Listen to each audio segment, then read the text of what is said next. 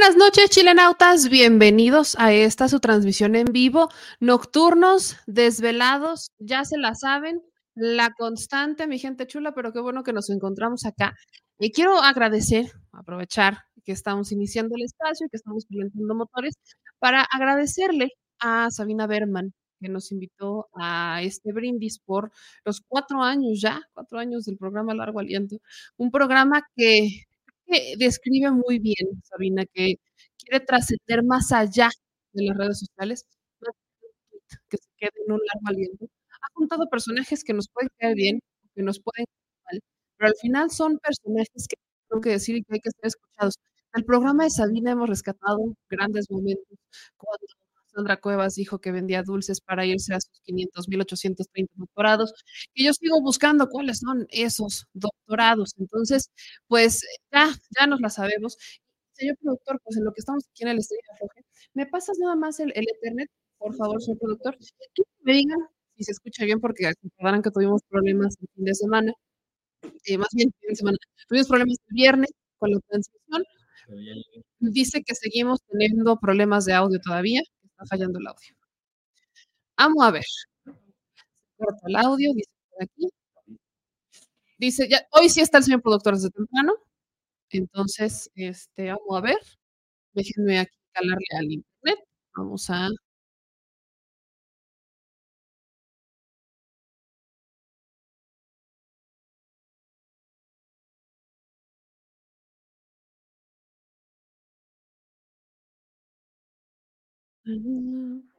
A ver ahí. A ver, váyanme diciendo si mejora, si no mejora. Que se escucha con eco y entrecortado, que no se escucha bien. A ver, que no tanto como la otra vez, pero todavía, nos dicen por aquí. Ya mejor, que el Silvi ya se escucha bien. Ahora vamos a seguir haciendo pruebas de audio. Aquí voy a seguirme echando mi choro mareador. No te dejan entrar en el productor, te has censurado. ¿Ya está mejor? 2, 2, 1, 2. Vamos a hacer pruebas de audio. 1, 2, 3, contando 1, 2, 3, contando 1, 2, 3. ¿Me oyen bien? ¿Ya se escucha mejor? Ahora sí que todas las manitas arriba si me dicen que ya se escucha bien. Bueno, bueno, probando, probando. 1, 2, 3. 1, 2, 3. Fíjense que es el internet, ¿eh? Fíjense que es el internet. Está causando muchos problemas. Es el internet que nos causa muchos problemas, pero estamos empezando a hacer las pruebas antes de que me ponga yo a hablar, que se escucha con mucho eco, me dicen por aquí. se, escucha digitalizado. A ver. A ver, quiero ver qué pasa si hago esto. Vamos a ver, espérenme tantito. ¿Se escucha mejor? Sí. ¿Se escucha mejor? Sí. ¿Sí se escucha mejor? Entonces ya sé qué era. ¿Ya se escucha mejor, bandita? ¿Sí? Pues resulta, resulta que es la transmisión de Instagram. Si empiezo a transmitir en Instagram, se empieza a escuchar de la patada. Ahorita ya parece que todo bien. Tuvimos que cortar la transmisión de Instagram, así que el viernes hicimos la transmisión en Instagram. Y ahorita que me dijeron que se escuchaba mal, este, ah, y miren, Instagram me acaba de decir que están teniendo dificultades para transmitir en Instagram. Neta, no me digas, ¿en serio? No sabía. Qué bueno que me avisen. Qué bueno que me avisen. Pero bueno, ya. Dejaremos de transmitir en Instagram en lo que se resuelven, en lo que se resuelven, pues que ya ni siquiera es de nosotros, es en lo que se resuelven los problemas pues ya de la plataforma. Al menos se intentó, se intentó, que ya no usemos esa mugrera, pero bueno, aquí estamos, bandita, ya se escucha maravilloso, así que vamos a darle porque hay mucho que decir. Ya tenemos la liga, señor productor, ya te la mandamos, ¿todo bien? Ya, cuando... ¿Ya? ¿Cuando él ya? ¿Ya? ya, ya. Ahora, ahora. Muy bien, pues ayúdenme a compartir la transmisión, mi gente chula, por favor, échenme la manita arriba, todos con sus comentarios, vamos a darle porque tenemos mucho que decir. Y tenemos que empezar con temas complicados, sí, tenemos que empezar con temas complicados y temas difíciles. Y, y tenemos que hablar sobre esta masacre que se da en Salvatierra, esto se da en Guanajuato. Guanajuato, un estado que sí está azotado por el crimen organizado desde hace mucho, pero es un estado que tiene una particularidad de entre muchas otras Guanajuato mantiene a un fiscal que lejos de ponerse a trabajar, un fiscal que lejos de hacer su chamba, Es un fiscal que ha dejado libres criminales, ha dejado libres a sus amigos. Estamos hablando de un fiscal que lleva más de 11 años en el cargo. Entonces, yo, yo quiero empezar con esta gran pregunta, que es, ¿Cómo esperan que mejore la seguridad en un Estado cuyo encargado de abrir carpetas de investigación, procesar delincuentes y hacer toda una investigación para poderlos detener, se ha caracterizado por la impunidad? Neta. Sí quiero empezar con ese comentario porque he visto publicaciones a diestra y siniestra de aquellos que intentan analizar el caso de los jóvenes de Salvatierra de una manera muy particular. Eh, dicen, ¿no? Y hablaremos más adelante de lo que dijo, la postura que da el presidente en la mañana, que es, con, es distinta a lo que dijo con los jóvenes de Celaya, porque no hace mucho asesinaron a cinco jóvenes en Celaya. Celaya, uno de los municipios más violentos de México. Si no es que el más violento, perdón, Celaya. Municipios, ojo, no dije estados, dije municipios, porque Guanajuato como estado está en el top 5. Entonces, pero no en el primer lugar, pero bueno, ahí va. Si no es que sí está en el primer lugar, ahorita voy a revisar las cifras. Pero he visto aquellos que intentan analizar el tema, por ejemplo, el caso de Pamela Cerdeira. Estoy agarrando al azar. Dice Pamela Cerdeira en una publicación, el fin de semana el terror se apoderó nuevamente de Guanajuato, otra vez una masacre de jóvenes, ahora fueron 12 los asesinados y 12 más quedaron heridos en una posada en Salvatierra. Sus familiares aclaran que se trataba de no más que una posada entre amigos.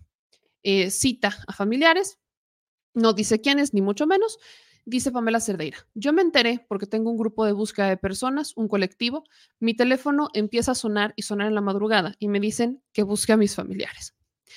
No sabemos qué pasó, no eran niños de problemas, no eran adictos, no eran nada. Solo un grupo de jóvenes trabajadores, no hay un parámetro, solo llegaron y los agredieron a todos, incluso a los músicos. No creo que fuera por un tema de derecho de piso. No era un gran salón de fiestas, ni siquiera rentaron una hacienda completa, estaba en un espacio pequeño. Ellos quisieron celebrar su posada en un lugar que estuviera en paz. Los atacaron con armas muy grandes y los agredieron a todos. Quizás querían generar terror en la zona y lo lograron. Eso también tambaleó a la sociedad. Es un grupo de amigos que todo mundo conocemos, si no es familiar, es amigo de alguien. Toda la comunidad tiene a un familiar o un amigo hospitalizado o muerto. Aquí en Salvatierra pegaron hace tres años con una fosa clandestina con 80 personas completas. Ahora vuelven a pegar asesinando a jóvenes. No sé cómo llamarlo. Es difícil para un pueblo tan chiquito afrontar tanto daño. Y entonces dicen que el presidente empezó a criminalizar o empezó a revictimizar a los jóvenes por la mención que hace respecto al alto consumo de drogas que existe en Guanajuato. Y cita a otro presunto familiar. Y digo presunto porque habla de familiares, pero no pone nombres ni siquiera censurados, ni mucho menos, solo hago una cita. Sigue sin existir seguridad. No puede pasar esto otra vez. Tampoco la revictimización de la que no están siendo objeto. No eran muchachos junior o que consumían. No eran nada de eso.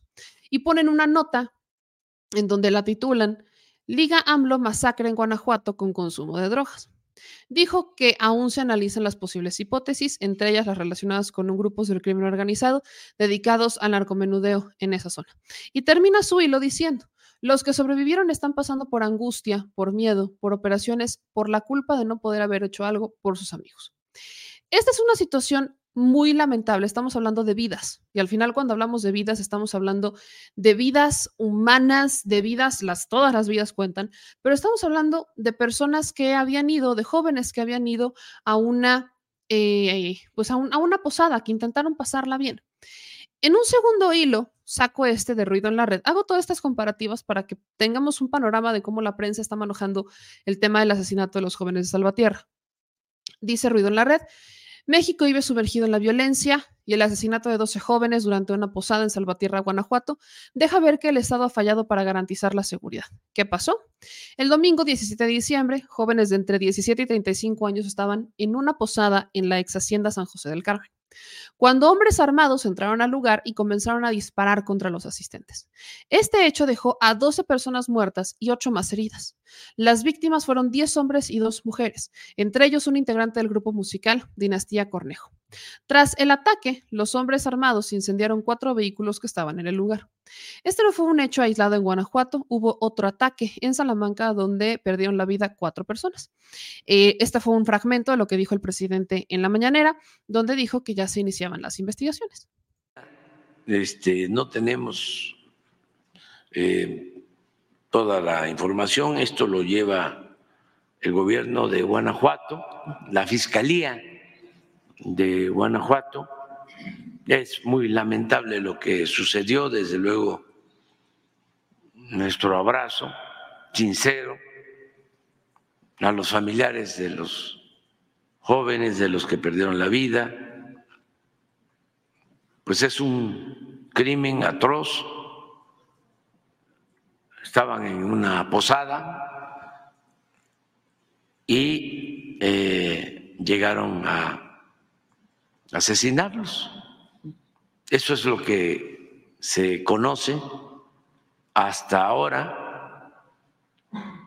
y eh, aquí vamos a dar más información. Ya hay algunas hipótesis, pero no podemos adelantar nada todavía.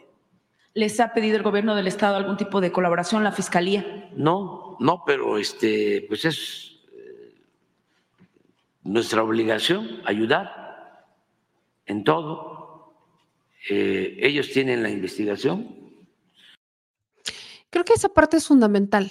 Le preguntan al presidente si la fiscalía o el Estado le pidieron ayuda y dice que no. La investigación está en manos del Estado de Guanajuato, la investigación está en manos de la Fiscalía de Guanajuato, hay hipótesis y no saben cuáles. Por eso me extraña cuando dicen es que el presidente los revictimizó. ¿En qué momento? Creo que aquí sí hago una comparación. Cuando el presidente habló de los cinco jóvenes de Celaya, menciona también, ahí sí menciona el presidente, que es un Estado en donde hay un alto consumo de drogas y que probablemente los jóvenes habrían sido asesinados en un lugar en donde hay, o sea, menciona que hay probablemente un consumo de drogas involucrado. Ahí sí. En este, ustedes acaban de escuchar lo que dijo el presidente sobre Salvatierra están investigando, hay hipótesis, no las podemos adelantar, estaremos informando, la investigación está a cargo del Estado. Guanajuato es un estado donde hay más masacres, es el estado donde más masacres hay. Tan solo en 2023, según la organización Causa en Común, se han registrado solamente 46 masacres en 2023. Guanajuato. La pregunta es, ¿en dónde está su gobernador? Para hacer un análisis más profundo y no tan superficial, vamos a hablar con personas que son expertas en seguridad, sobre todo en cuando hablamos de, de, involucrar distintas fuerzas, porque cuando hablamos de vamos a involucrar al gobierno federal, pues estamos hablando de la Guardia Nacional, estamos hablando de las Fuerzas Armadas. Hay que entender cómo funciona esta relación de a quién, cuándo y dónde las podemos involucrar, sobre todo entendiendo esta parte clave que dice el presidente, la investigación está en manos del Estado. Repito, un Estado que tiene un fiscal, que lleva más de 11 años ahí. 11 años y lejos de lograr resultados, las cosas están peor. Querido César, te agradezco mucho que te conectes con nosotros. César Gutiérrez Priego, abogado, experto en seguridad y también derecho militar. ¿Cómo estás, mi querido César? Buenas noches. ¿Cómo estás, Meme? Un placer estar contigo. Buenas noches. Pues mi querido César, veía que en Twitter tú estabas haciendo una, pues un poco explicación en torno a los asuntos de Salvatierra.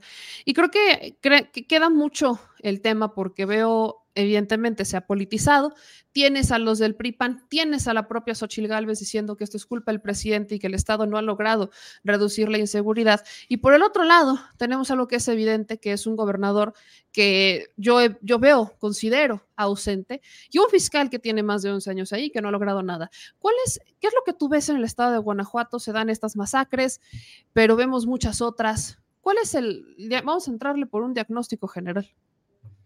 Tenemos que ser muy claros. A la gente se le olvida cuáles son los delitos del orden del fuero común y cuáles son los delitos del fuero federal. Eh, se ha politizado mucho el tema de la seguridad pública a nivel nacional porque obviamente, bueno, pues viene la contienda presidencial y muchísimas, eh, pues obviamente votaciones a diferentes estados de la República, municipios, alcaldías, diputaciones federales, el Senado, etcétera, etcétera. Entonces, pues por supuesto que cada quien trata de justificar la negligencia en cuanto al trabajo de la seguridad pública. Y la mayoría de la gente dice, es que ¿dónde lo dice la ley? Pues el artículo 21 constitucional nos explica que es una obligación tanto de la federación como de las entidades federativas y de los municipios de forma conjunta y de forma organizada la seguridad pública del país. Para ser muy claros, meme, tenemos que recordar una, eh, la posición geográfica que tiene Guanajuato contados tantos estados de la República, incluso con diversos grupos criminales, lo hace un, Estado, eh, pues obviamente mucho más preponderante a que concurran diferentes grupos criminales. Eso en primer lugar. En segundo lugar, tenemos que recordar que había un grupo criminal regional que hasta hace un par de años era el que tenía el control absoluto en el estado de Guanajuato, que era el cártel de Santa Rosa de Lima, que eh, su especialidad era o la mayor eh, cantidad de ingresos que recibiera por el robo de combustibles, el famoso huachicoleo. Y que de ahí posteriormente hubo otros grupos criminales que quisieron entrar y que terminaron entrando al Estado. Hay una característica que tiene el Estado que no lo podemos olvidar. Lleva más de 30 años gobernando el Partido Acción Nacional. Y hay un personaje que ha estado primero como secretario de Seguridad Pública Municipal, posteriormente como secretario de Seguridad Pública Estatal y posteriormente procurador general de Justicia del Estado y ahora fiscal general del Estado, que es Carlos Amarre. Y eso no lo podemos dejar de lado. ¿Por qué? Porque es una persona que ha sido señalada incluso de tener vínculos con grupos criminales. Puede ser cierto o puede ser no cierto, pero por lo menos las acusaciones han existido. Tenemos a un gobernador como Diego Sineu, que recordemos que él en el 2019 incluso públicamente salió a decir que él no se iba a sentar en estas mesas de seguridad con el gobierno federal tal y como lo establece el mismo artículo 21 constitucional en cuanto a el Sistema Nacional de Seguridad Pública, el cual es una obligación de las entidades federativas sentarse con el gobierno federal y con los gobiernos municipales para ver la forma como van a coadyuvar. Recordemos que incluso el Congreso de Guanajuato en noviembre del año pasado fue el primer y único Congreso de, una entidad federativa que rechazó que la Guardia Nacional pudiese estar haciendo trabajo de coadyuvancia de seguridad pública en los delitos del fuero común en el estado de Guanajuato. Todo lo que yo estoy diciendo, la gente se puede meter a internet, en San Google, y puede buscarlo para que vean que lo que decimos es, es real. ¿Qué pasa aquí, mi querida Meme? Y, y no hay que perder eh, de vista los hechos como tal. Des, los hechos tan desafortunados que pasaron en Salvatierra vienen precedidos de siete u ocho horas antes de otra masacre que, que sucedió en Salamanca, en Guanajuato, en donde eh, fueron ya, a cuatro personas, eh, quedaron dos personas incluso heridas que iban transitando por la calle y que personajes en motocicletas llegaron a asesinar a cuatro personas que se encontraban en una barbería. Eh, a lo mejor el hecho pasó desapercibido por los lamentables hechos que, que, terminan sucediendo en Salvatierra, en donde vemos comunicados de la Fiscalía del Gobierno del Estado que están indignados y que se realizarán las investigaciones, pero como bien tú lo dijiste, yo tenía registrado 22 masacres que habían sucedido nada más en el año 2023. Tú me hablas de más de 40. La situación es que a la gente se le olvida y esto no tiene nada que ver con el hecho de que sea un gobierno de oposición o un gobierno del PAN, porque así en este mismo programa hemos dicho la forma como ha trabajado, por ejemplo, eh, han estado trabajando en Yucatán, ¿no? En la ciudad de Mérida, en donde es un partido de oposición del, eh, egresado eh, del, del, Partido Acción Nacional, en donde sí vemos buenos resultados. ¿Qué pasa aquí, Meme? Y es la parte que la gente tiene que entender. A ver, cuando tú tienes un Estado de la República, una entidad federativa, que no quiere trabajar con el gobierno federal porque considera que estarían violando la constitución estatal respecto a que es obligación del Estado brindar seguridad pública, tendríamos que empezar por definir qué es seguridad pública. La seguridad pública es la prevención de delitos Muchas veces confundimos la persecución de los delitos, que si bien es cierto, el Ministerio Público es quien tiene que investigar y hará uso de una policía ministerial o una policía de investigación o incluso de la policía de proximidad social, dependiendo de las facultades que cada constitución estatal les da para investigar un delito. Y entonces sí se podrá determinar si son delitos del fuero común o son delitos del fuero federal. ¿Por qué? porque muchísimos opositores y muchísimos supuestos especialistas han querido salir a decir que no es responsabilidad del gobierno estatal porque son grupos criminales de la delincuencia organizada y que entonces es obligación del gobierno federal. En ese orden de ideas, meme, con el debido respeto, el comentario no solo es tonto y es estúpido, porque imagínate si todos los policías de este país pudieran determinar sobre qué delitos iban a, ellos prevenir y cuáles no, pues entonces estaríamos condenados al fracaso, porque cualquier policía donde vea que hay un arma de fuego va a decir, no voy a participar porque no es un delito del fuero común, porque al utilizar un arma están en violación a la ley federal de, explosivos y armas de fuego, lo cual lo, hace un delito federal.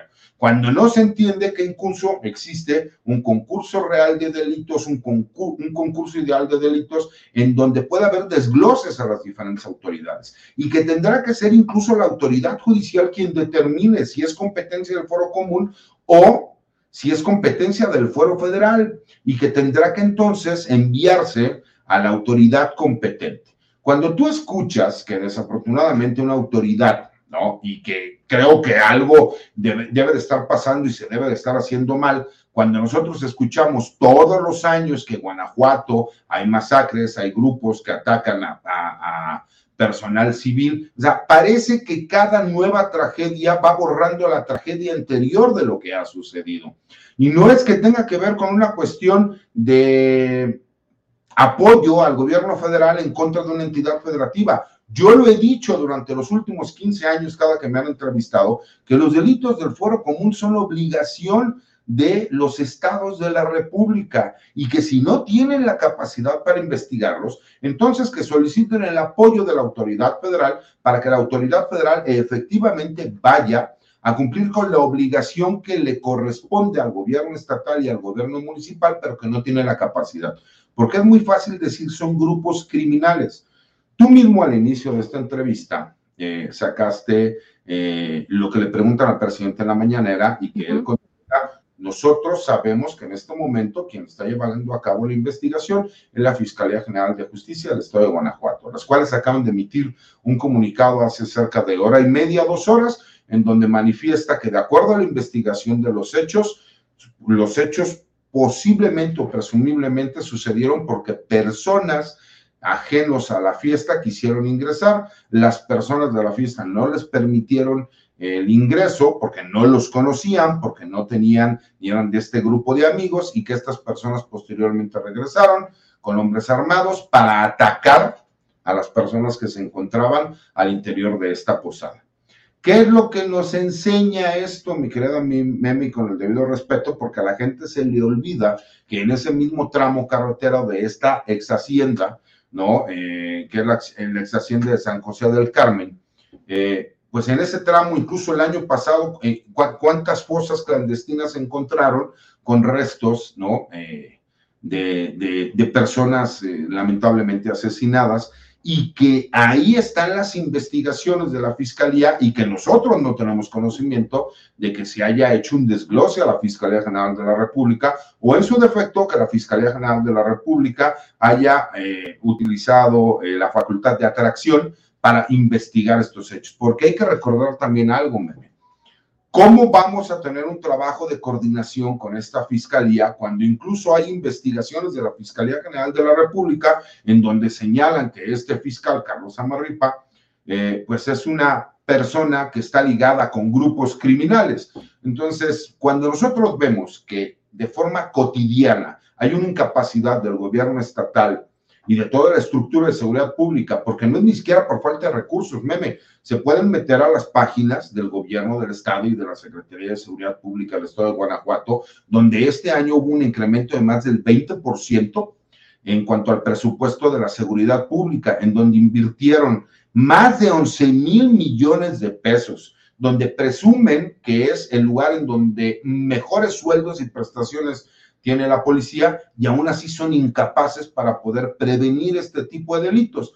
Pues eso es por una falta de interés y de capacidad. Y si no se tiene la capacidad, entonces que se diga realmente no tenemos la capacidad y que sea el gobierno federal quien venga a cumplir con la obligación que nosotros tenemos, porque no lo tenemos. Recordemos que hay municipios ah, en, en todo el país en donde reconocen que no tienen la capacidad para tener una policía municipal y renuncian a ese derecho para que sea el gobierno estatal quien lo lleve a cabo. Lo mismo puede suceder con las entidades federativas. El problema es que se ha politizado el tema de la seguridad pública y la gente, la verdad es que los gobiernos estatales no tienen interés en que la federación se meta a un Estado de la República, pero eso sí, es más fácil echarles la culpa y utilizar ¿no? a pseudo especialistas y algunos periodistas afines ¿no? al gobierno estatal para salir a defenderlos cuando todos nos podemos dar cuenta que simple y sencillamente no hay un trabajo de prevención cuando ellos conocen cuáles son las zonas de riesgos.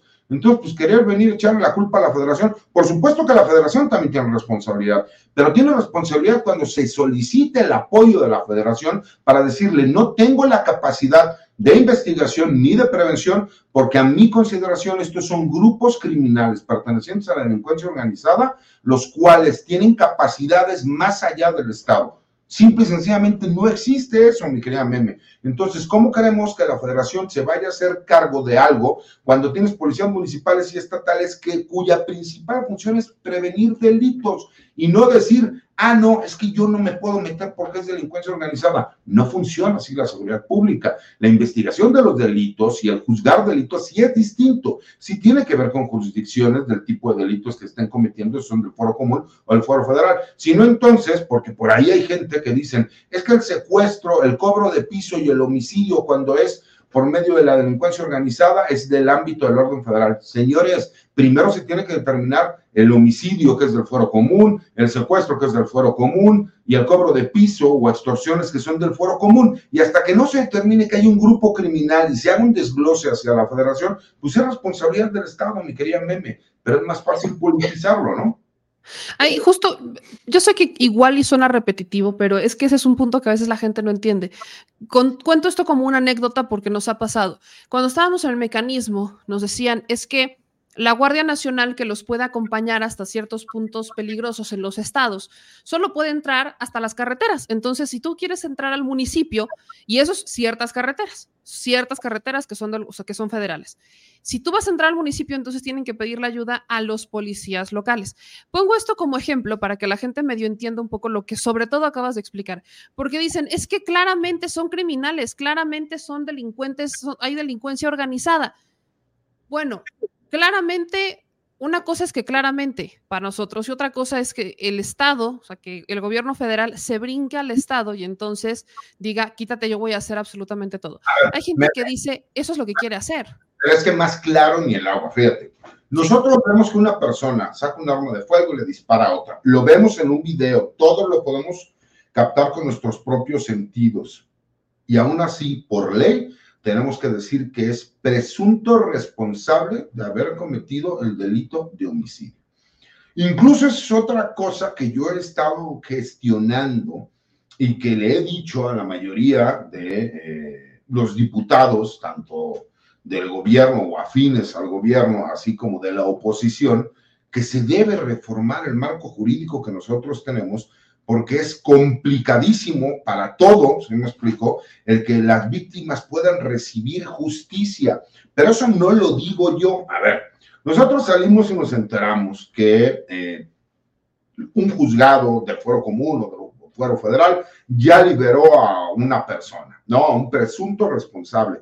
Eh, no vayamos tan lejos, el asunto de los 43 al homicidio confeso de los 43 lo dejaron en libertad porque lo torturaron por violación a los derechos humanos y al debido proceso. Entonces, toda la investigación que se tenía, las declaraciones que había realizado en su momento, perdieron valor probatorio y por eso por medio de un amparo lo sacaron. ¿Y es corrupto el juez? Yo te puedo asegurar que no. Pero, pues el juez no puede condenar a una persona si ya se determinó que todas las pruebas que había en su contra eran ilegales, porque fueron obtenidas mediante tortura. Así se haya demostrado por otros medios que lo que decía era cierto, existió esa situación. ¿Qué pasa? Y bien lo acabas de decir tú, Mene. Tenemos un, un sistema jurídico que adoptamos de países sajones, en específico de los Estados Unidos, que no hemos terminado de saber cómo llevarlo a cabo, porque nosotros tendríamos que utilizar incluso las tecnologías, el saber utilizar a los testigos colaboradores, que antes eran testigos protegidos, pero solventarlo con medios y datos de prueba. Y en México todo lo hacemos a la mexicana. ¿Por qué? Por la, por la falta de capacidad, por la falta de interés, porque los grupos criminales a lo mejor tienen mayores capacidades económicas, solamente es un asunto que tienen que defender y las fiscalías tienen que defender miles y miles y miles de asuntos, etcétera. Pero con todo respeto, Meme, cuando nosotros seguimos viendo y pensamos que íbamos a eh, dar la autonomía a las fiscalías como se copió del gobierno de los Estados Unidos, nos dimos cuenta que lo que terminamos haciendo fue convertir en virreyes a los fiscales de los diferentes estados que no solo no rinden cuentas, sino que además, como lo vemos con el fiscal de Morelos o como lo vemos con este fiscal de Guanajuato, se empoderan a tal grado que incluso van en contra de la federación, cometen delitos comprobados, pero que porque no podemos esperarnos hasta que exista una sentencia, pues ellos van a seguir teniendo fuero y ellos van a seguir siendo fiscales. Entonces, parecería que cada vez hemos entrampado más esto. Tú lo acabas de decir, Meme. Es tan fácil salir y echar la culpa a la Guardia Nacional de que en las carreteras hay eh, extorsión, hay robo, etcétera, etcétera, etcétera, cuando no saben que hay tramos carreteros que muchos de ellos son federales, pero otros son estatales e incluso hay tramos carreteros municipales. Y entonces la Guardia Nacional no tiene jurisdicción sobre esos tramos carreteros municipales y sobre esos tramos carreteros estatales. Y es la Policía Municipal y la Policía Estatal de los diferentes estados y municipios de la República los que tienen que llevar a cabo la prevención de esos delitos. Y ahí es donde vemos que es el mayor índice delictivo de los grupos criminales. Y no digo que las policías este, estatales o municipales sean corruptas, no lo dudo, pero no tengo las pruebas para asegurarlo. Pero por lo menos sabemos que es el eslabón más débil. Imagínate, se ha pensado, y esa es una cuestión que yo lo, lo, he discutido con muchos especialistas, que al implementar nosotros un sistema norteamericano, pues nosotros dijimos no vamos a tener ningún problema porque lo vamos a poder implementar en México. No, porque nosotros no tenemos agencias de investigación diversas como lo tienen ellos. No, no tenemos un FBI, no tenemos un NICE, no tenemos todas estas diferentes eh, agencias de investigación que tienen facultades para realizar estas investigaciones, porque en México todo tiene que ser forzosamente por medio de una investigación ordenada por el agente del Ministerio Público, ya sea del fuero común o del fuero federal.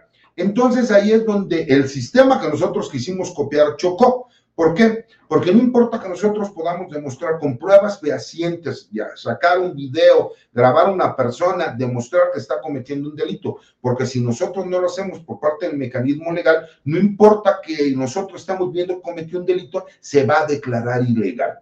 Entonces, se creó nuevamente en estos gobiernos neoliberales un sistema que era casi imposible llevar en la práctica en nuestro país y por eso son pocos los éxitos que tenemos en seguridad pública, pero cuando por fin podemos llevarlos ante la autoridad, pues tenemos muchas menos posibilidades de poder obtener una sentencia porque es complicadísimo. Entonces, creo que como ciudadanos necesitamos nosotros exigirle a las autoridades que empiecen a dar los resultados que dejen de estarse lavando las manos y echando la bolita. ¿Por qué? Porque quiero ser muy claro, y aquí no es defensa del gobierno federal. Si el día de mañana el gobernador del estado y el fiscal general de justicia reconocen que no tienen la capacidad, porque es un delito cometido por una organización criminal que se puede considerar como de delincuencia organizada, muestran las pruebas y dicen esto es competencia de la Fiscalía General de la República, entonces en ese momento sí hay que exigirle tanto al gobierno federal como a la Fiscalía General de la República. Pero cuando tenemos a un Estado de la República donde no permite que entre la federación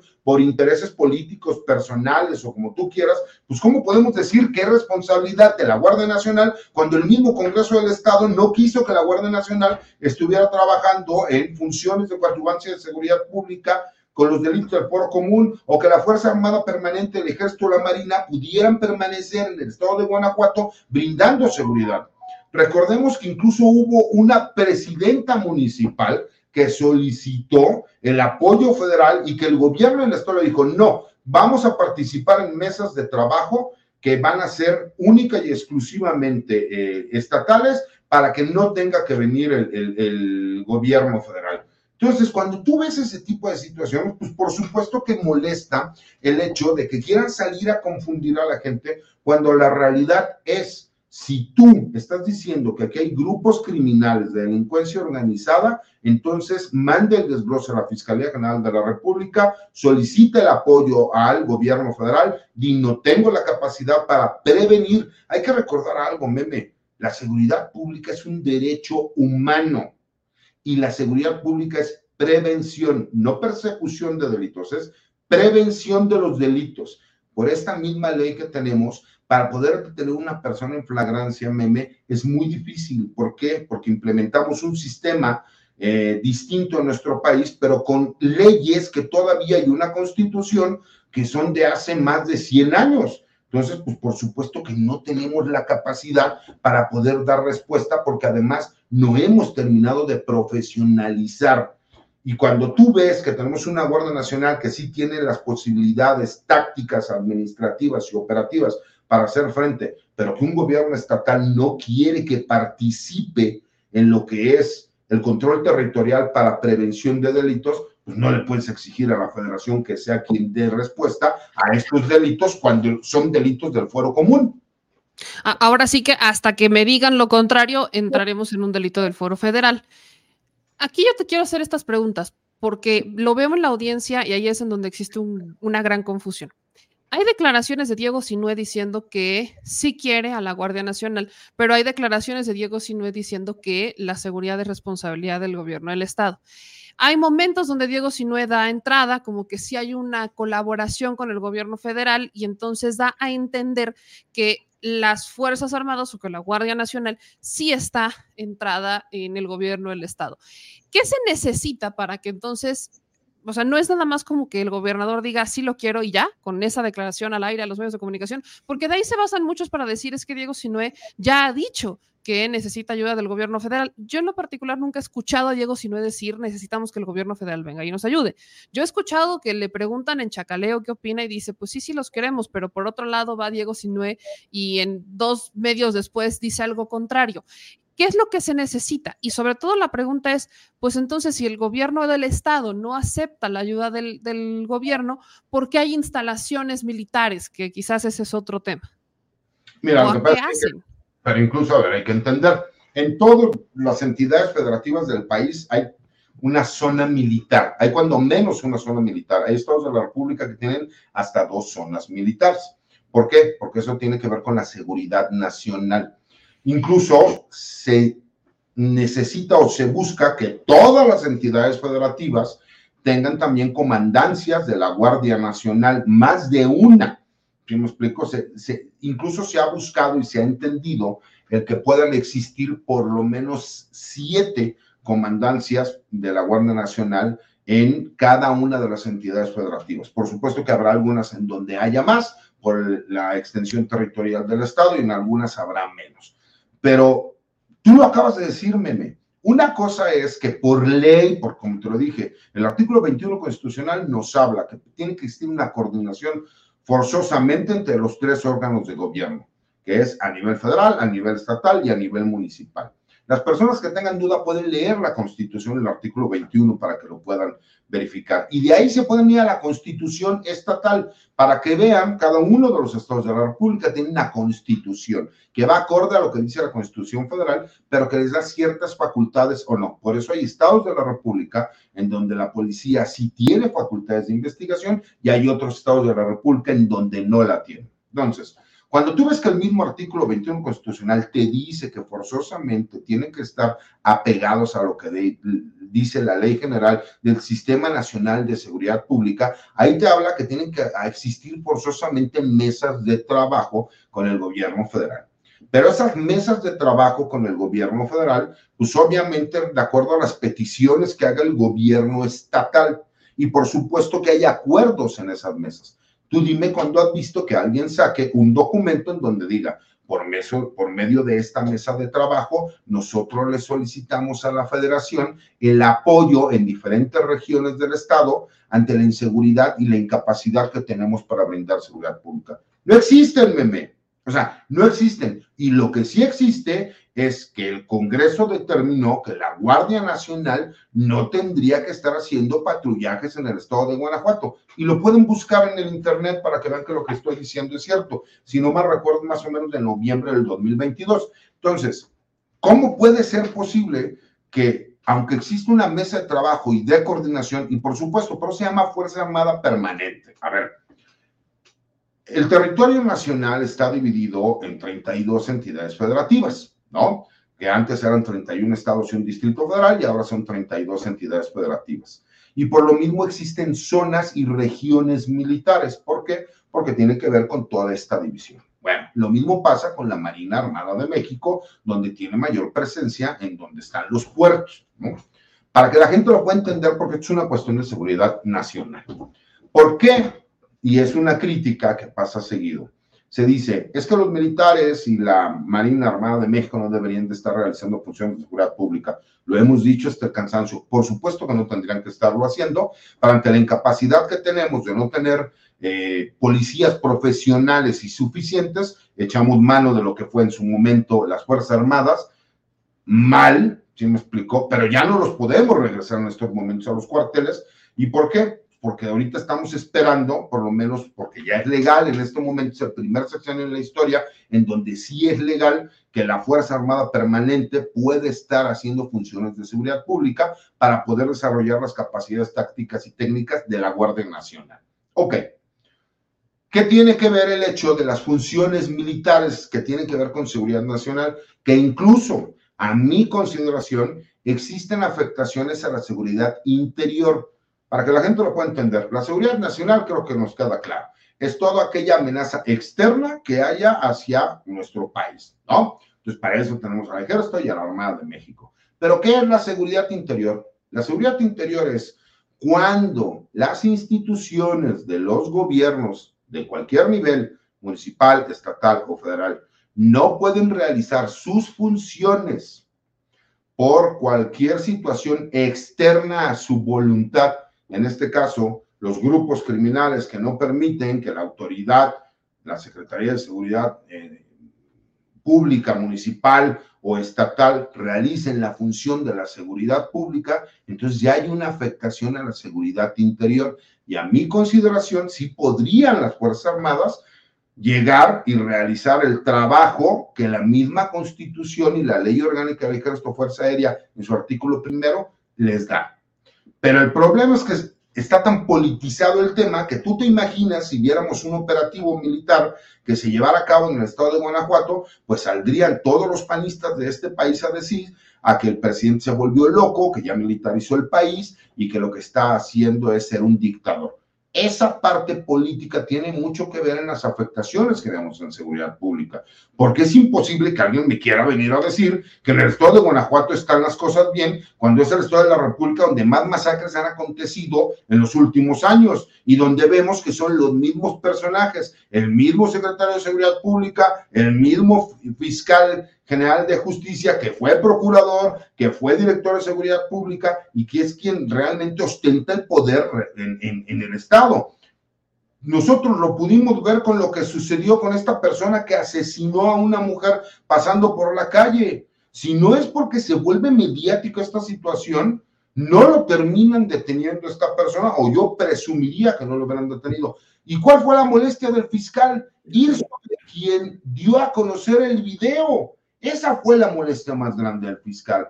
Cuando ellos lo que quieren es que no se sepa qué pasa en Guanajuato y que no pasa absolutamente nada. Imagínate esto porque fue una, una noticia a nivel nacional e internacional, meme. Pero si no hubiera pasado desapercibido, pónganse a buscar, por favor, todas las masacres y matanzas que han estado pasando en el estado de Guanajuato. Recuerden cuando llegaron a un balneario a matar a la gente. Recuerden todo lo que ha estado pasando. Entonces, no me quieran venir a decir que no es culpa del gobierno estatal, porque nunca yo es más, los reto a que me enseñen que hay una solicitud legal por parte del gobierno del Estado a la Federación solicitando el apoyo de la Guardia Nacional y de la Fiscalía General de la República para que investigue delitos de delincuencia organizada. Salvo con el marro, yo no recuerdo ninguna otra situación que haya sucedido en el Estado de Guanajuato. Aquí pongo una foto de la, la única publicación que sube Diego Sinue ahora, como una, la, la, siento yo como un, me quito la espinita, en donde sale en esta mesa, en este Consejo Nacional de Seguridad y Protección Civil, eh, de esas reuniones a las que dice que no va porque no sirven de nada, porque eso de levantarse temprano pues no funciona. Recuerdo justo lo que decías del marro, el día que se levantó es el día que detuvieron al marro. O sea, el día que acude a las mesas en donde está el gobierno federal y hacen un trabajo de coordinación es el día que cae. Y de ahí en fuera no he vuelto a ver una coordinación entre ellos hasta este momento. Y eso me lleva a dos puntos en particular para agradecerte que nos hayas acompañado esta noche. El primero de ellos es el, las drogas. El presidente hizo mucha mención en, tanto el caso de Salvatierra como el caso de Celaya, que hay un alto consumo de drogas en Guanajuato. México no es un país que se considere que sea de alto consumo, esos Estados Unidos, pero ¿cómo está cambiando ese escenario en cómo y de qué, por qué, a, qué se debe que esté empezando a cambiar ese escenario y que empecemos a tener ya zonas en donde se considera de un alto consumo de drogas y que eso puede llegar a tener un impacto en la seguridad, además evidentemente de lo que ya hemos platicado, de la poca o nula coordinación y prevención que tienen cada uno de los estados. Pero fíjate, lo que pasa es que el diagnóstico tiene que ser, te voy a hacer un super resumen Hace 20 años, estamos hablando a finales de los 90, principios de los años 2000, los grupos criminales mexicanos, el negocio era el, traslado de droga hacia los Estados Unidos. Eh, ese era como eh, el punto más importante, eh, donde en México realmente pues, no era negocio la venta de las drogas, porque pues, aquí lo vas a vender en pesos, allá lo vas a vender en dólares, y México no era un país en donde el consumo de las drogas eh, fuera algo que pudiese ser un negocio rentable. Porque en México a lo mejor pues, la gente era más eh, propensa a la marihuana que a la cocaína, ¿no? El problema es que como, conforme fueron pasando los años, eh, obviamente pasamos de ser un país de paso para convertirnos en un país consumidor, ya que voy. Cuando los esfuerzos de los diferentes grupos policíacos, eh, o procuradurías eran ir sobre los grandes carteles de la droga, pues recordemos que cuando detenían a uno de estos cabecillas, pues no es como que se acabara el narcotráfico o ese grupo criminal desapareciera.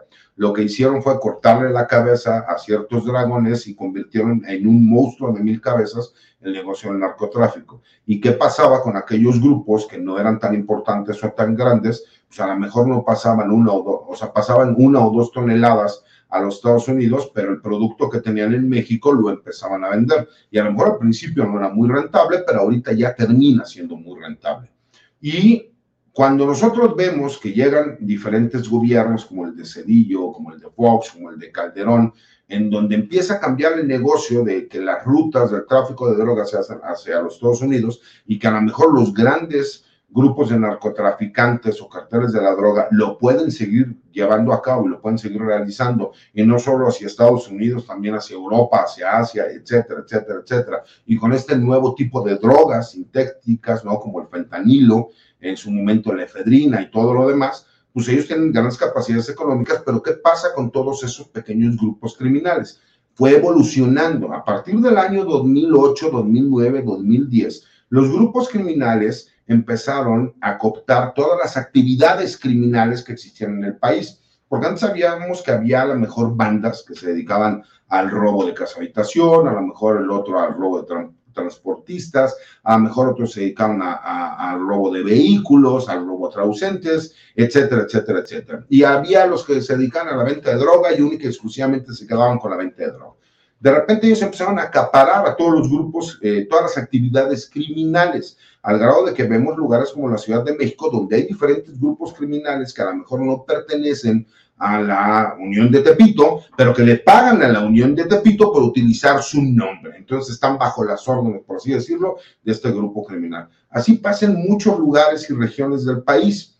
Cuando tú ves que cambia la actividad criminal y que ellos convierten en monopolio estas actividades criminales, pues entonces ves que hay empoderamiento y la lucha ya no es por las rutas de las drogas hacia los Estados Unidos, ahora la lucha es por el control territorial. ¿Qué significa? Por cada metro cuadrado que existe en cualquier parte del territorio nacional, a mí me va a generar dinero, ya sea por venta de drogas, ya sea por extorsión, ya sea por robo, ya sea por lo que sea. Entonces, cuando ha cambiado la forma de operar de los grupos criminales y vemos que el gobierno creó leyes que le impiden realizar investigación como se realizaba anteriormente, que te dicen cuáles son los límites que tienes que llevar a cabo. Yo incluso subí un video a TikTok y a mi página de, de, YouTube, en donde digo, ¿a poco no estamos hartos de lo que pasa todos los días? ¿A poco no estamos hartos de que alguien eh, se meta, te hablen supuestamente del banco, se metan eh, con tus datos, saquen todo el dinero que tienes, que tú sepas cuál es la cuenta, el nombre de quién está,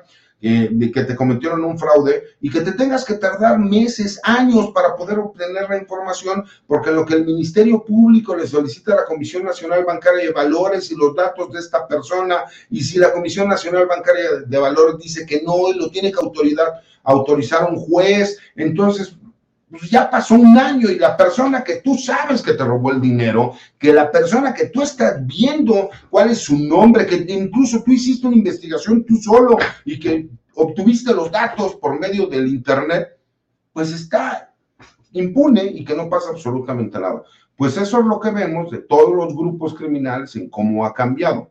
Y cuando nosotros vemos esta problemática, mi querida Meme, y vemos un estado como Guanajuato, que aparte está colinda con Michoacán, colinda con el estado de Jalisco, o sea, colinda con tantos estados, pues imagínate la problemática que tiene. Y aparte, con autoridades que en vez de reconocer que no tienen la capacidad para hacerle frente a este choque de grupos criminales y de actividades criminales tan grandes, porque se ha politizado el tema, porque no se quiere que se le cuestione a un fiscal cuando vemos todos estos altos índices y nada más pongamos un ejemplo, ¿eh? no vayamos tan lejos.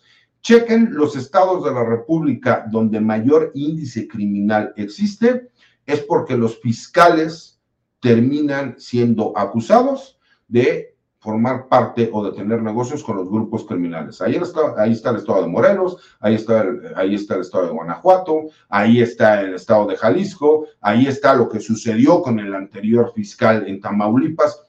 Es un ejemplo claro, meme, porque no se puede mezclar. La investigación y percepción de los delitos es una función propia del Ministerio Público, el cual está representado por un fiscal.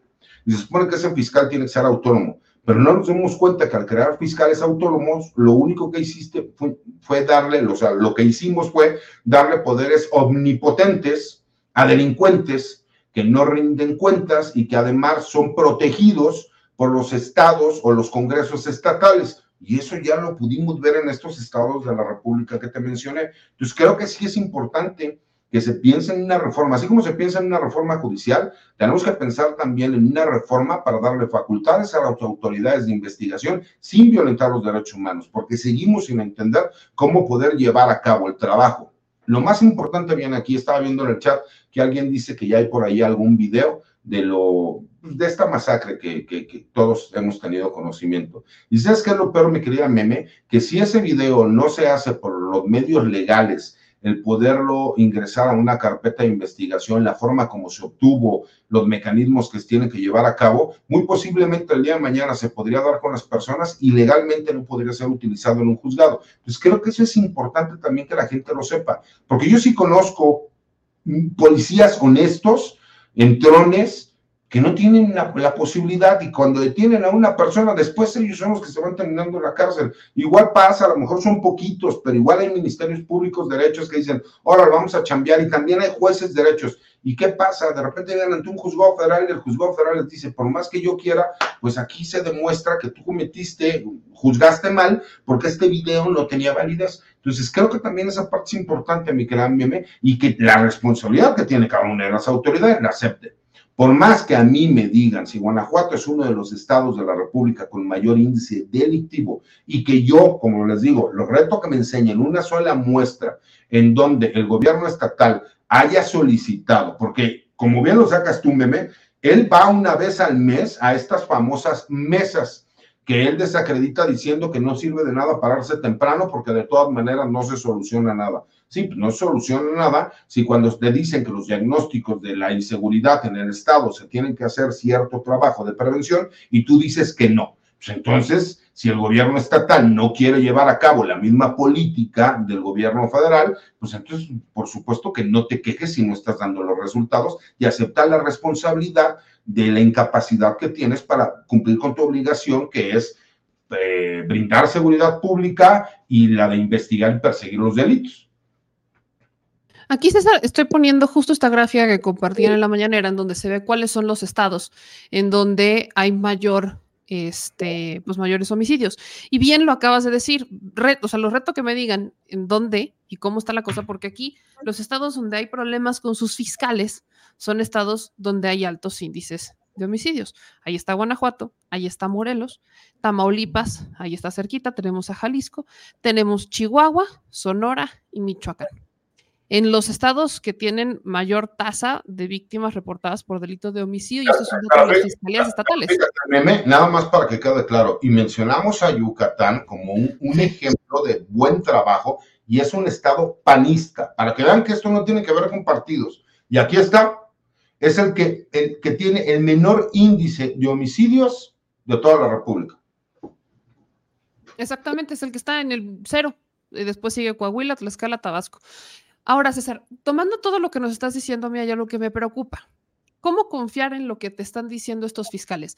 Decías y recordamos el caso de Montserrat, del asesinato, eh, su feminicidio en, León, Guanajuato, y dices, de no haber sido ese video viral, pues no sé si realmente lo hubieran detenido o hubiera pasado algo con el asesino. Alguien aquí me comentaba que ya habrían asesinado al que difundió el video, no lo sé, no tengo confirmado eso, pero se hablaba que era un policía. Y leo este comunicado en donde la fiscalía pues prácticamente eh, está diciendo que era un grupo eh, de personas que no conocían los que sí estaban, que quisieron entrar, les dijeron que no porque evidentemente no los conocían y entonces regresaron con armas. ¿Cómo se puede confiar en lo que va a decir un fiscal como el fiscal de Guanajuato? Cuando claramente no ha podido con su chamba. O sea, ¿cómo confiar en que este comunicado y esta información es real? Eh, cómo confiar en que a los que se van a detener, si es que van a detener a alguien, realmente son aquellos los que participaron en esta situación. Porque dentro de la politiquería, dentro del es culpa del presidente, no es culpa del gobernador, entre que cada quien se avienta su bolita, me preocupa el y cómo le vamos a hacer para confiar dentro de todo este escenario en que esto que está reportando el fiscal es cierto. Mira, se supone que para eso está el eh, Congreso Estatal se supone que para eso eh, pues, es el que públicamente se pueda realizar la investigación y se tenga conocimiento. Nada más que hay que entender algo, meme. Desafortunadamente, se supone que las instituciones son de buena fe. Y te voy a poner un ejemplo muy fácil. Yo tuve la oportunidad de irme al extranjero a estudiar una maestría.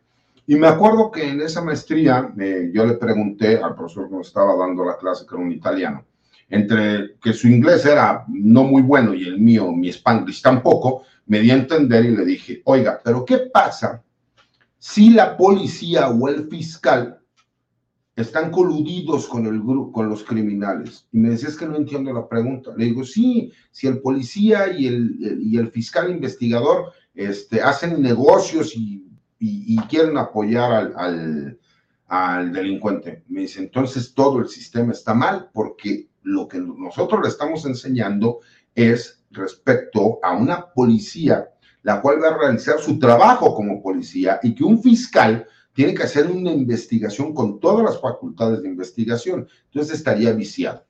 ¿Cómo podemos tenerle confianza a un fiscal que lleva tantos años, que ha quedado impune y que además única y exclusivamente llega y nos dice, como tú bien lo mencionas, ya se detuvieron, ya se eh, sentenciaron, cuando nosotros no sabemos absolutamente nada? Pues porque tenemos un gobernador que no le exige a su fiscal, porque tenemos un Congreso estatal que tampoco le exige al fiscal, porque parecería que el fiscal es el que termina mandando, y porque tenemos una Fiscalía General de la República que no ha podido entrar a ver qué es lo que sucede en la Fiscalía General de Justicia del Estado de Guanajuato, porque al igual como pasó con lo del fiscal del Estado de Morelos, también pasó con el fiscal de Guanajuato. ¿Qué tan poderoso es este hombre, mi querida Meme, que el presidente de la República ha dicho en varias ocasiones que se debería cambiar y sigue impoluto y sin ningún problema. Y vas a ver que aunque su, su mandato termine en el año 2028, van a buscar por todos los medios ratificarlo para un nuevo periodo porque él es realmente quien manda de facto en el estado de Guanajuato. Y las personas que viven en Guanajuato lo pueden decir, he visto algunos comentarios ahí en el chat. Yo no voy a Guanajuato ya ni por equivocación, con todo y que tengo algunos familiares por allá, porque derivado de los comentarios y de las columnas que yo he escrito, pues algunas personas me han hecho llegar amenazas, supuestamente, eso no lo puedo confirmar, de este fiscal, pero ¿para qué me arriesgo, mi querida meme, a que pudiese ser cierto, no?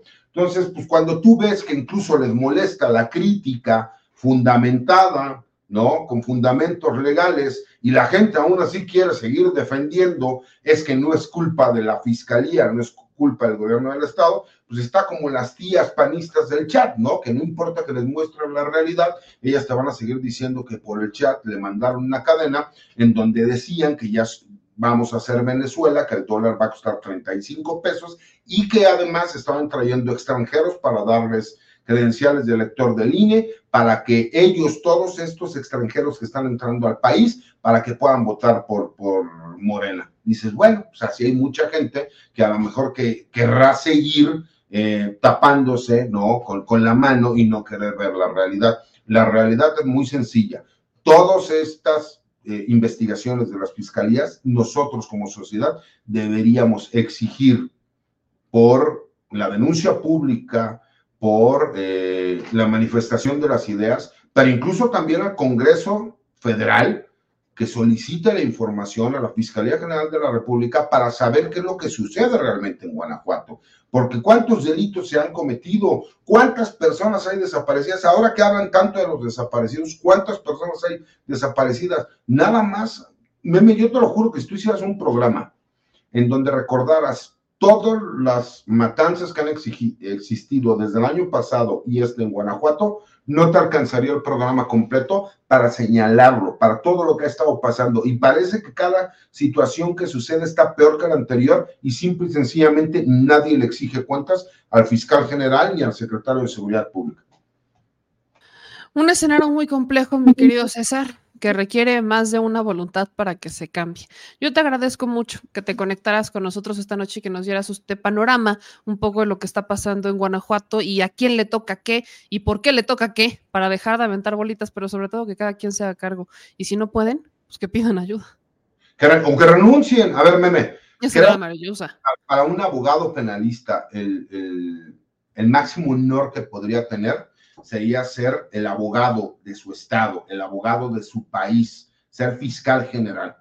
Yo, yo te lo juro que si yo fuera fiscal general, yo sí les enseñaría cómo se hace el trabajo, mi querida meme. Tienes las facultades para poder hacerlo. Tienes a la policía de investigación o a la policía ministerial para poder hacerlo. Tienes el trabajo coordinado con las agencias federales. Esto, mi querida meme, yo no creo que sea falta de capacidad. Yo más bien creo que es falta de voluntad y de intereses personales. Por eso veo que no hay resultado, mi querida meme, porque con ganas de querer hacer las cosas, te lo juro que lo pueden hacer. El problema es que no hay la voluntad de hacerlo. Eso, voluntad. Y ahí hay muchos intereses de por medio. El ya, fiscal general de la República va a saber cómo vamos a cambiar las cosas. Por favor, yo, yo sí, si eso fuera de a votación, Tendrías el voto popular, si sabes eso, ¿verdad? Si elegir un fiscal, lo tendrías. Me queda claro, pero incluso tenemos también y seguiremos estudiando y preparándonos. ¿Por qué? Porque algún día, te lo juro, algún día sería importante que alguien con pantalones y con ganas llegara a la Fiscalía de la, de, la Ciudad de México, del Estado de México, la Fiscalía General de la República. Digo, son los estados en donde yo vivo, donde estoy en el día a día y por qué la Fiscalía General de la República. Sé que son cuestiones de carácter política, sé que mucha gente quisiera atacar, pero te lo juro que con ganas de trabajar se dan los resultados, mi querida meme, con transparencia, salir a hacerlo público, más público, como lo dice el presidente Desafortunadamente mucho interés y a la gente no, no, le importa, no quieren, y más los políticos, que crean leyes para que los delincuentes puedan terminar quedando impunes y no tengan ningún problema.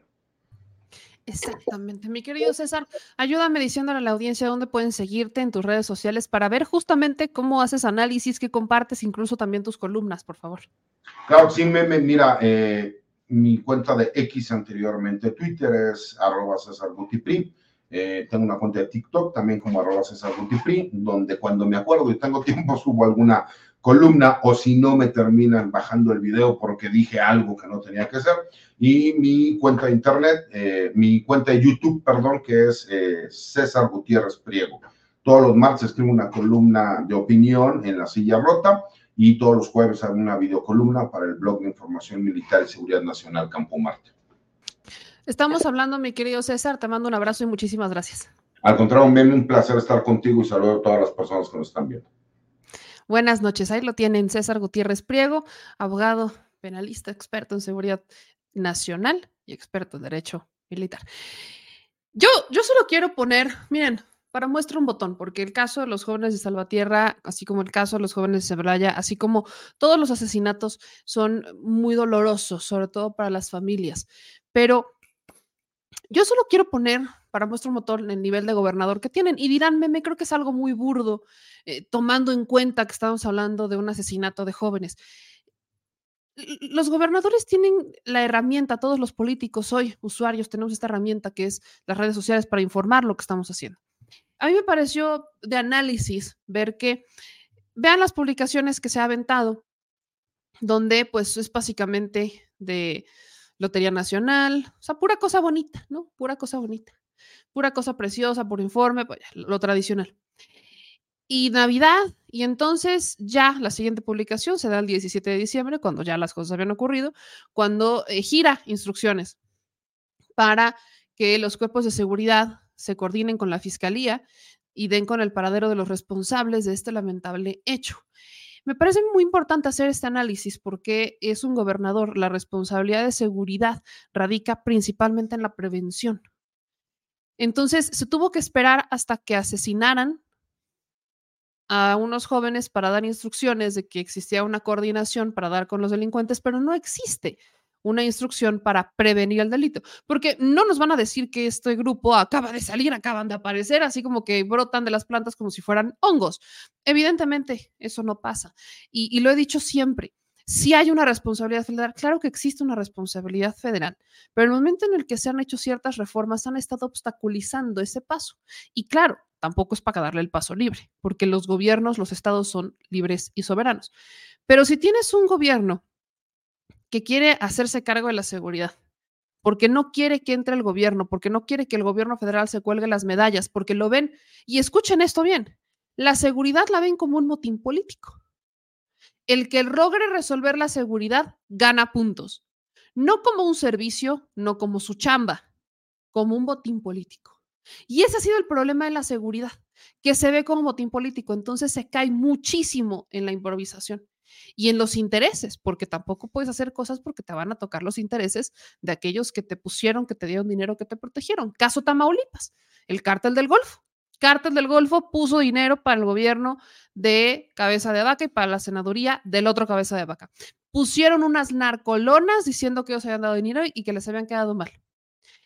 Y el gobernador hacía mutis. Cabeza de vaca hacía mutis. Pero ahí tenías a sus gopes, estos elementos de seguridad que funcionaban como las escoltas de cabeza de vaca, y que a donde iba cabeza de vaca, entonces todo estaba maravilloso con cabeza de vaca. Pero se iba cabeza de vaca, entonces la cosa estaba patada. ¿Qué pasa con Michoacán, por ejemplo? Silvano Aureoles no se paraba, pero ni por error en Aguililla. Pero ni hagan de cuenta que canceló Aguililla. Lo que también muchos años hicieron los gobernadores de Sinaloa con Badiraguato. Cancelan estos lugares, como el caso de Sinué, cancelando Celaya o cancelando Salvatierra, acordándose de esos municipios que gobiernan, que están dentro de su jurisdicción, hasta que algo trágico ocurre. Entonces, la siguiente publicación que vemos de Diego Sinué, a raíz de la tragedia de Salvatierra, es que ya se levantó temprano. Y vean la cara de que se nota que se levantó temprano. Esta es la cara del gobernador del estado de Guanajuato, que nunca va a las reuniones de seguridad, más que cuando algo trágico pasa. Porque ahora sí, como la seguridad es un botín político, pues sí hay que aparecer, ¿no? Porque alguien tiene que reaccionar. De ahí a que vayan a detener a los presuntos, lo veo complicado, muy complicado. Muy, porque no hablamos de un feminicida, que ubicas, como el caso de Montserrat en León. No, estás hablando de un grupo de crimen organizado con varias personas con armas largas. Le pedirá, aquí la pregunta con la que yo cierro es, ¿le pedirá ayuda al gobierno federal o no se la pedirá? Porque no es, y aquí es la, moraleja de la historia, es que el gobierno, y es lo que nos frustra mucho, y lo digo porque a mí también me frustra, el gobierno nada más puede llegar y decir, ¿sabes qué? Como tú no puedes, yo voy a entrar. No puede hacer eso, porque estaría atentando contra la soberanía de un Estado, aunque sea el gobierno federal. Suena ridículo, pues sí, un poco, bastante. Porque ante una situación como la que es la seguridad y un grupo criminal, que un gobierno no puede entrar con la fuerza federal, bueno. Ah, pero no fuera Calderón, porque seguro le celebrarían absolutamente todo. La moraleja sigue siendo esa.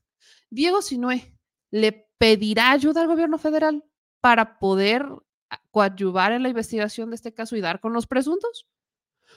¿O lo querrá hacer botín político porque como viene en estado, viene una elección en el estado de Guanajuato, se va a querer colgar medallas?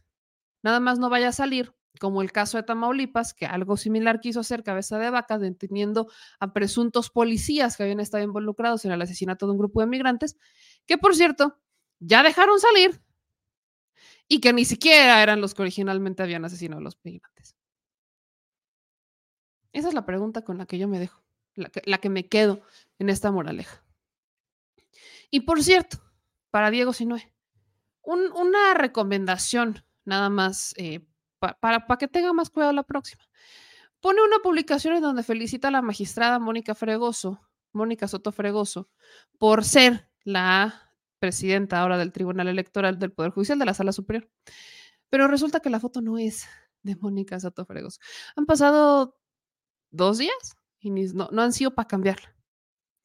No, esta mujer que ustedes ven es magistrada de un tribunal local en Veracruz. No es Mónica Soto Fregoso. Dos días han pasado, dos días, dos días. Y no han podido ni siquiera hacer un cambio de publicación. No es, yo insisto, sé que podrían decir que es muy menor, pero si ni siquiera tiene el cuidado debido pues bueno, ¿qué esperan? ¿no? Aquí le ayudamos poniendo la fotografía original de quien sí es Mónica Soto Fregoso, para que claramente se vea que hay una diferencia, ¿no? Mónica Soto Fregoso es la que están viendo en pantalla y no la de la publicación del gobernador de Guanajuato. Bueno, así, así el gobernador de ese estado. Cambiando de tema, vámonos a otras que nos van a generar agruritas, porque sí, nos van a generar agruritas. Y usted dirá, meme, ¿ahora qué? Es de noche, no hay té de tila, no he ido a comprar. Sencillo, Roberto Borge. ¿Se acuerdan de este señor? Este que están viendo en pantalla. ¿Se acuerdan de este? Roberto Borge, este de aquí, este muchachón, que ya se ve muy flaco, Muchacho. muy flaco, este muchachón, muy, muy flaco, muy flaco, porque antes era este hombre es, eh, eh, es de los que entraron en esta foto maldita. ¿Me ayudas a buscar la foto maldita? En donde sale Peña Nieto, donde sale Duarte, el otro Duarte, sale Borge, sale, salen una cantidad de delincuentes, digo, exgobernadores delincuentes, que si no están procesados, están fugados. O como el caso de Roberto Borge. Roberto Borge cometió, se le acusa de varios delitos, pero creo que uno de los más emblemáticos que recuerdo por lo molesto que es. Se puso a regalar playas, pedazos de playa. Fue gobernador de Quintana Roo. Es, no, ajá, sí, esa, esa es la foto maldita. Se puso a regalar pedazos de playa. Vendía, supuestamente, pero vaya, se los regalaba a sus amigos, a sus empresarios, a sus compadres, ahí andaba regalando. Y participa en una serie de desvío peculado. Ya saben, Hablamos de un exgobernador del PRI y casi, casi estamos hablando de una serie de delitos que ya, la, básica, el combo básico. El combo básico es peculado, de, desvío de recursos, uso de recursos, procedencia ilícita, etc. Pero básicamente, Roberto Borge lo acusan, o más estuvo involucrado en regalar pedazos de playa en Quintana Roo, zona donde actualmente también va a pasar el tren Maya.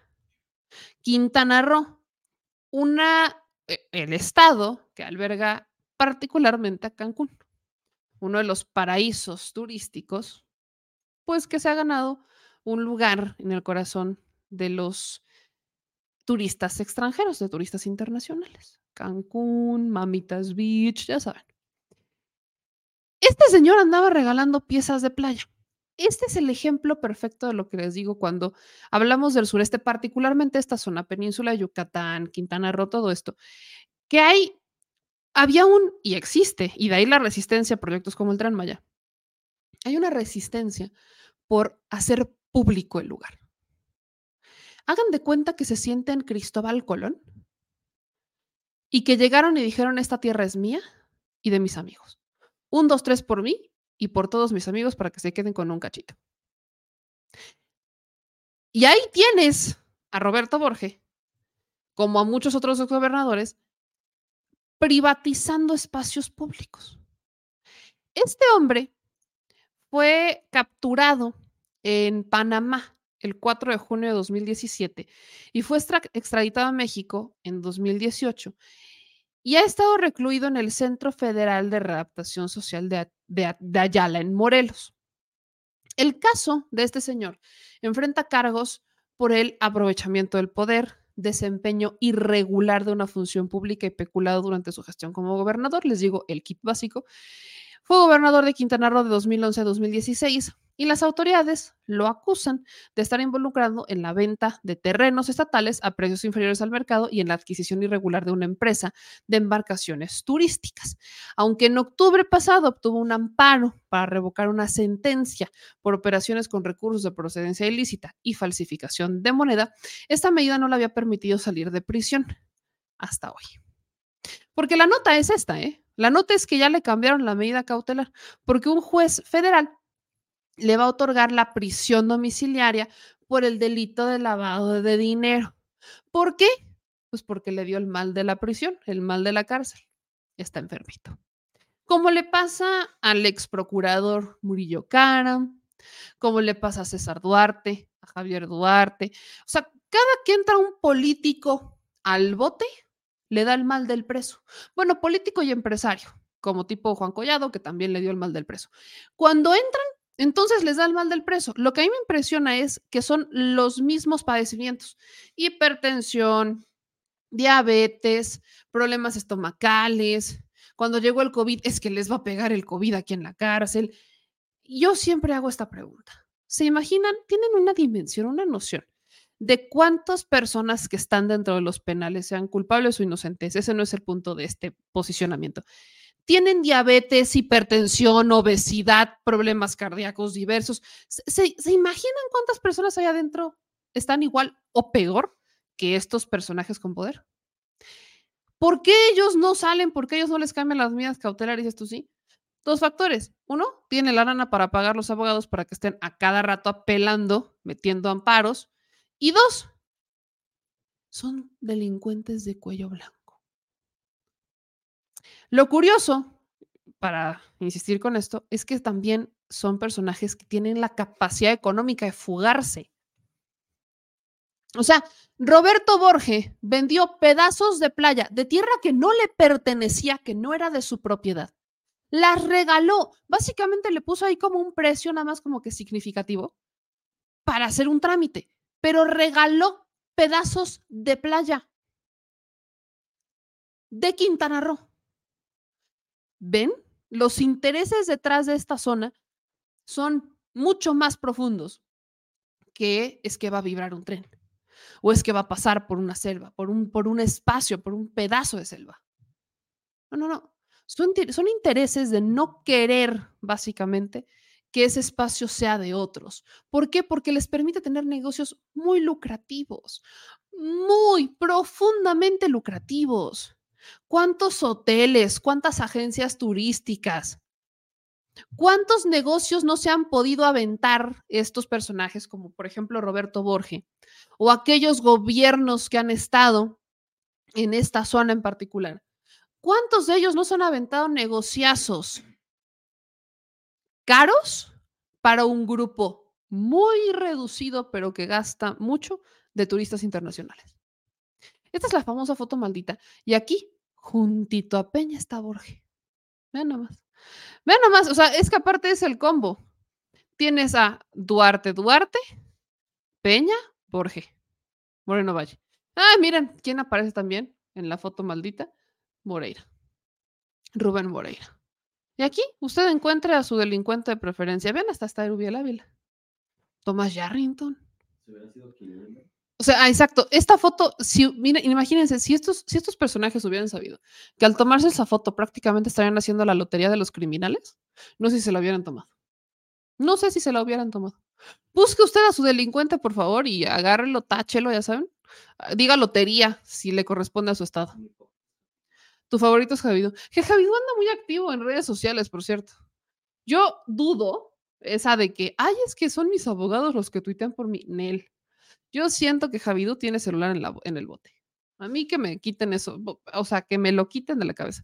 Javidú debe tener, segura estoy que debe tener Javidú ahí su celular en el bote, porque anda tuite y tuite. Así que sí, hoy andamos con la noticia que un juez, pues parece que le va, más bien le concede el cambio de prisión domiciliaria a Roberto Borge, exgobernador de Quintana Roo, que andaba regalando tierras que ni siquiera eran de su propiedad. Enójese o saque el té de tila, lo que prefiera. Y hablando de la oposición, si me permiten, ya sabemos cómo van a andar los plurinominales del PAN.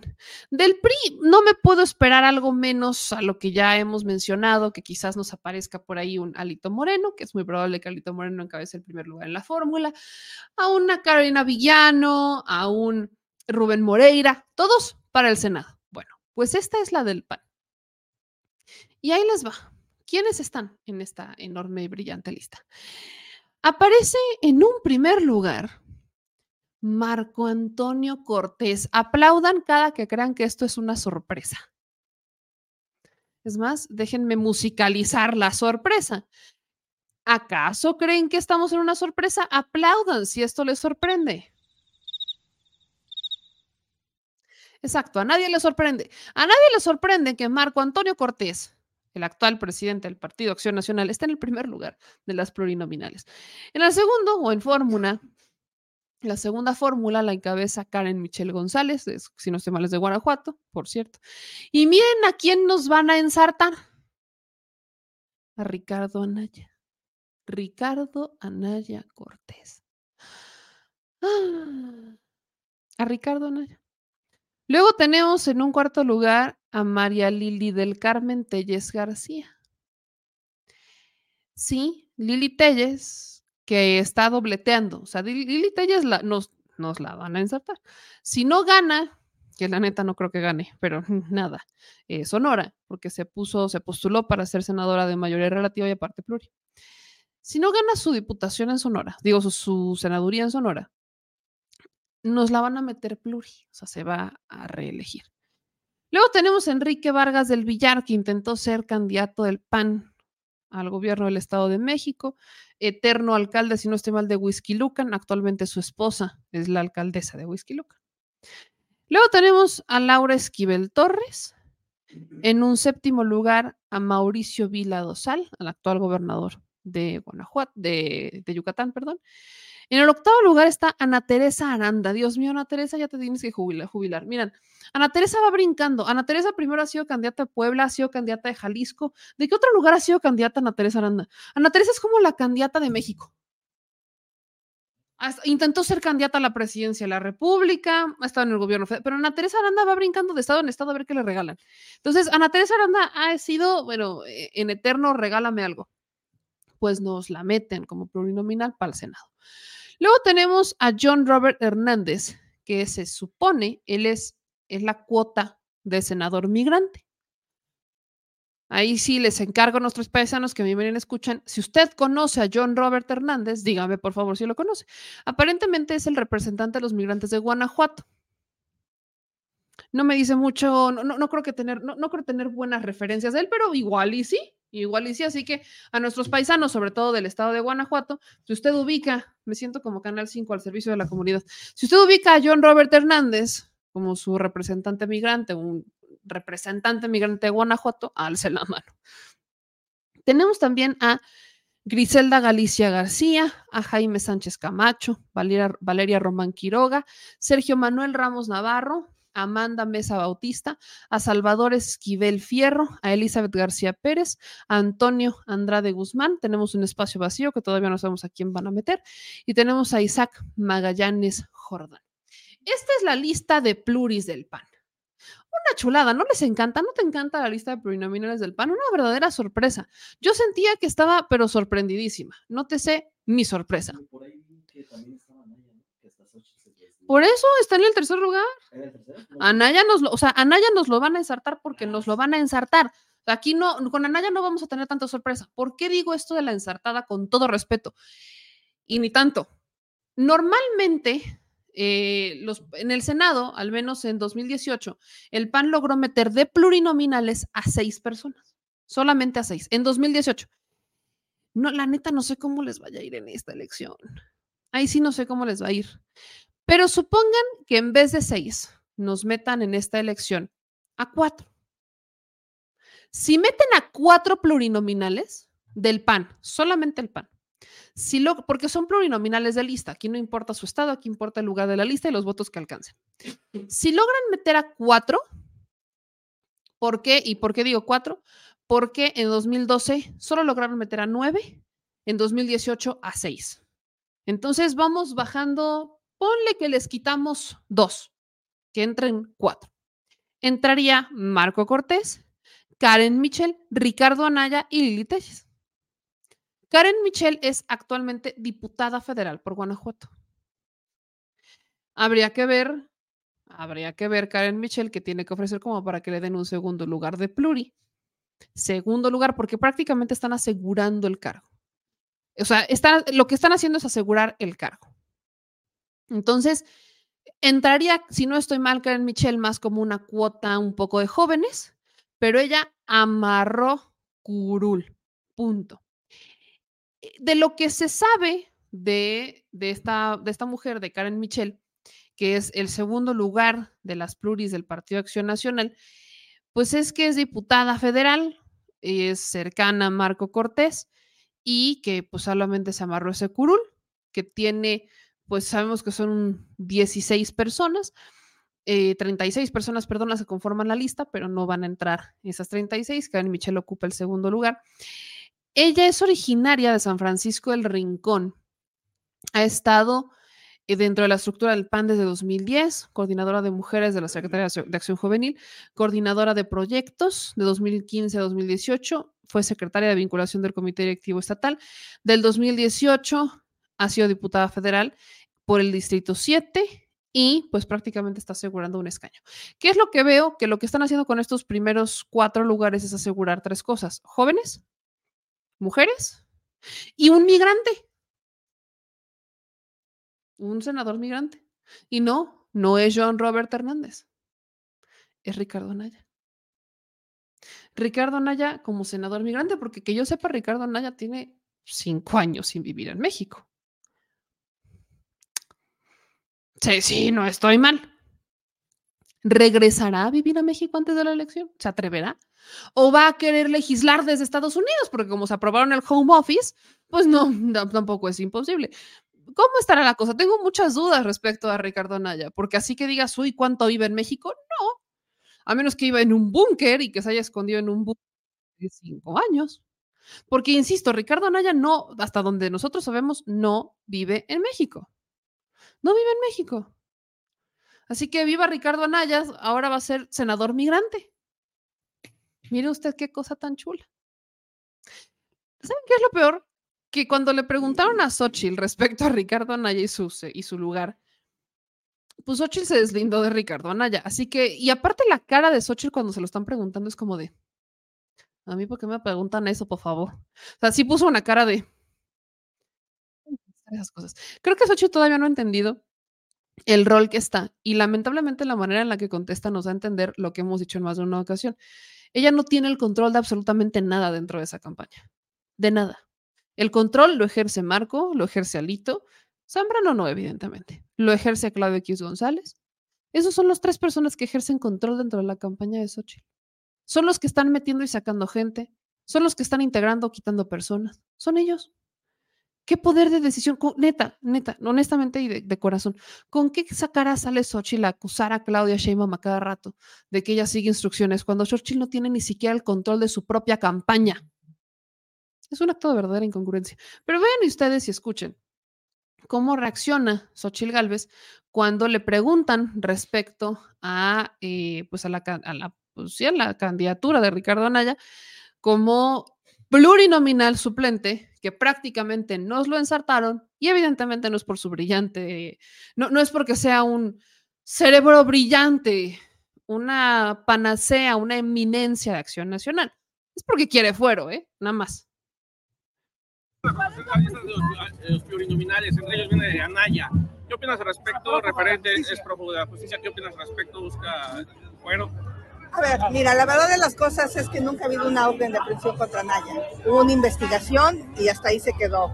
Este gobierno obviamente pues, tiene el poder y yo hasta donde me quedé había una orden de presentación y ya nunca hubo una algún otro tipo de, de, investigación adicional. Entonces yo no soy quien pueda decir en qué situación jurídica está él. Aunque, aunque, Anaya es importante precisamente para el proceso dentro del PAN. Pues, Anaya, la decisión la tomó el PAN y yo espero que se resuelva su situación jurídica plenamente. Aquí en Veracruz no se define todavía el Partido de Acción Nacional. ¿Cuál sería la recomendación? La Alianza Veracruz va a ir.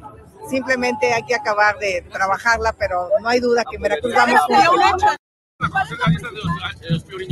¿Ven? O sea, una cosa parece que sí la sabe, pero otra parece que no la sabe. O sea, Xochitl dice que, y aquí es en donde entra en una contradicción, dice que es una decisión del PAN el que haya entrado Ricardo Anaya.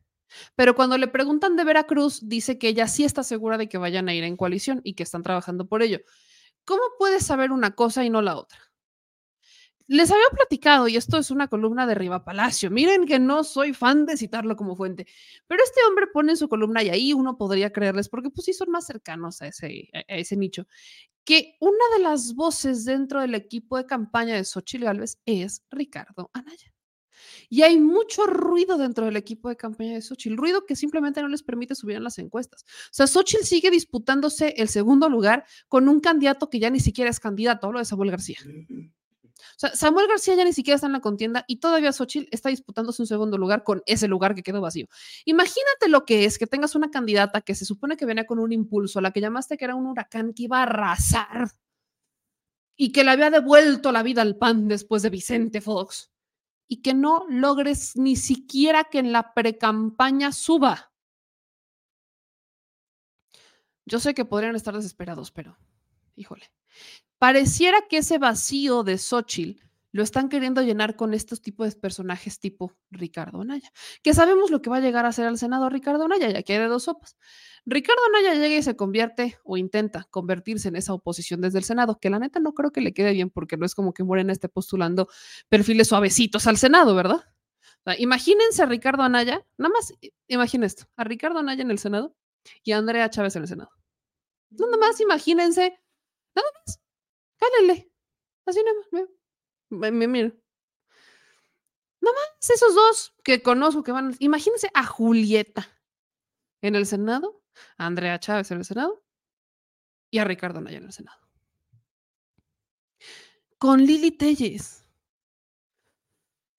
Ay, señores, le voy a acreditar en este momento. Empecemos a hacer los trámites necesarios para acreditarnos como prensa del Senado, porque el tiro va a estar en el Senado esa garra, esa noticia, esos cetros, ah, esas pancartas, va a haber carnita en el Senado. Ya lo, miren, lo huelo, lo huelo, va a haber carnita en el Senado, allí vamos a estar para decirles qué pasa, pero nada más quiero que dimensionen el problema en que se están metiendo. Para compensar una campaña están metiendo otros perfiles que pues tampoco pegan, pero que van a terminar ejerciendo un cargo en el Senado para hacer mucho ruido, intentar convertirse en una oposición y bueno, siguen por el muy mal camino. Para muestra, un botón. Este fin de semana se dieron dos posicionamientos de jóvenes, ¿no? De las precampañas. Tenemos la, la precampaña de Claudia Sheinbaum, que ella este fin de semana presentó a un equipo a quien va a ser su equipo de jóvenes. Lo que hace Claudia es que pues entra con todo el equipo de jóvenes, está con ellos, se reúne con todos estos jóvenes y empieza a elegir jóvenes que representan pues un grupo, que representan grupos distintos. De hecho, todo se da dentro de una asamblea, dentro del marco de un debate, más bien de una plática, pues, en donde están, pues sí, Mario Delgado y todo eso, y están las y los jóvenes. Y entonces empezamos a escuchar, y quiero empezar, quiero ponerles un par de estos posicionamientos, porque empezamos a escuchar a los jóvenes sentarse con Claudia Sheinbaum representando jóvenes de pueblos originarios, representando jóvenes de clases trabajadoras, representando jóvenes universitarios, o sea, representando jóvenes de distintos sectores y se empieza, se empieza a integrar un equipo de puros jóvenes que va a estar involucrado en la campaña, pero que va a armar un plan exclusivamente de jóvenes para Claudia Sheinbaum. Escuchamos algunos de los posicionamientos porque sí quiero hacer una comparación de cómo andan las precampañas, sobre todo en la integración de los equipos y el tema de los jóvenes, que es un tema que yo abandero demasiado, no porque tenga 30 euros lo dejaré de hacer, sino porque a los jóvenes nos han dicho toda la vida que somos el futuro del país, pero somos el presente. Y lo único que nos dejan del futuro es pagar el FOBAPROF. Vamos a escuchar un poco de los posicionamientos de los jóvenes en, este, eh, pues en esta presentación del equipo de Shema. Kihatsi hijo. Matujura. Nugadi Petsi. Nate Mayojo Yoya. Buen día a todos. Soy Lisa Speitia, tengo 22 años de edad y soy orgullosamente mujer indígena del Valle del Mezquital, Hidalgo. Doctora Claudia, hoy quiero hablarle desde el sentir de todas las juventudes, no solo las juventudes de todo México, especialmente de todo el equipo que hoy nos sumamos a usted para trabajar de la mano. Trabajar junto a usted sé que va a ser caminar también con las juventudes, conversar, discutir, conocer y sobre todo escuchar. Esta última palabra es pieza clave, porque durante años anteriores nosotros, los jóvenes indígenas, hemos sido olvidados. La participación había sido mínima, pero el día de hoy encontramos en quién confiar. Doctora Claudia, también las mujeres hemos sido desde esta parte un poco olvidadas pero ahora el día de hoy encontramos y sabemos que somos el camino también de las mujeres que nos han antecedido. Y el día de hoy las mujeres encontramos también a quien seguir. Y ella es la doctora Claudia.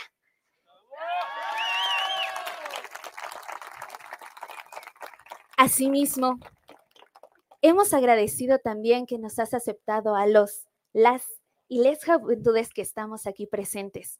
Nosotros vamos a hacer lo pertinente para también ir recorriendo todo México y dentro de ello escuchar lo que tienen que decir todos los deportistas, las mujeres artistas, los hombres artistas, a todos aquellos que representan también discapacidad y diferentes posiciones dentro de esta sociedad. Quiero agradecerte por darnos voz y por permitirnos demostrar que los jóvenes somos el presente de México. Doctora Claudia, quiero soñar junto a ti en un mundo, en un México, donde todos los jóvenes, no solo los indígenas, todos los que formamos parte de esta representatividad, tengamos más participación dentro de la transformación de México. Sin duda alguna, una pieza importante dentro de esta historia. Invito a mis compañeros de las diferentes juventudes de todo México que, al igual que como mis compañeros que estamos aquí presentes, se acerquen para que el día de mañana seamos miles millones de juventudes transformando a todo México. Y como bien lo decías, Claudia, en 1968, queremos todo, queremos siempre lo ajeno, queremos nunca lo nuestro y lo tomaremos. Gracias. Don Tibi Hamade. Gracias, Lisbeth. Muchísimas gracias. Felicidades. Piso de la transformación. Ya pasaron algunos años desde que fuiste activista estudiantil en la UNAM, pero estoy seguro que ese fuego nunca se fue de tu corazón. Ahora ese fuego se ha propagado y llegó hasta nuestra generación, que inspirada en esas luchas no dudan acompañarte en esta enorme tarea de seguir transformando a México. Cuentas con nosotras y nosotros y sabemos que los jóvenes contamos contigo.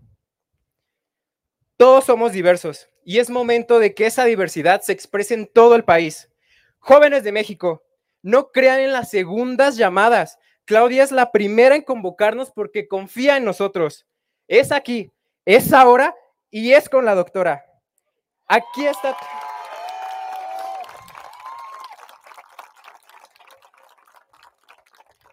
Aquí está tu equipo, listo para salir y escuchar, para dejarle claro a México que la juventud valiente, esperanzada y transformadora está con la cuarta transformación. Muchas gracias. Muchas gracias a ti, querido César Omar. Gracias. de género o su estado de procedencia tengan garantizados todos sus derechos. Una educación pública de calidad, actividades recreativas, trabajos dignos, hospitales gratuitos, créditos reales para viviendas y toda clase de derechos. El derecho particularmente a la felicidad de las juventudes. Tú sabes, doctora, lo que es ser joven.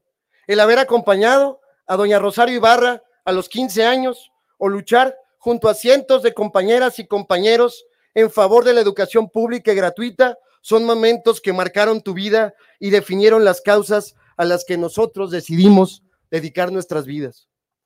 Aquí está la generación de jóvenes de la cuarta transformación y estoy seguro que sabrán darle continuidad a este proyecto que tuvo muchos precursores y que hoy encabeza el gigante de Palacio, el licenciado Andrés Manuel López Obrador. Y ahí tienen esas voces de los jóvenes y de los asistentes al evento. Ahora, Ahí está Claudia Sheinbaum. ¿Quiénes son? ¿Cuáles son estos nombres de estos jóvenes? Pues ahí les va, para que nos lo sepamos.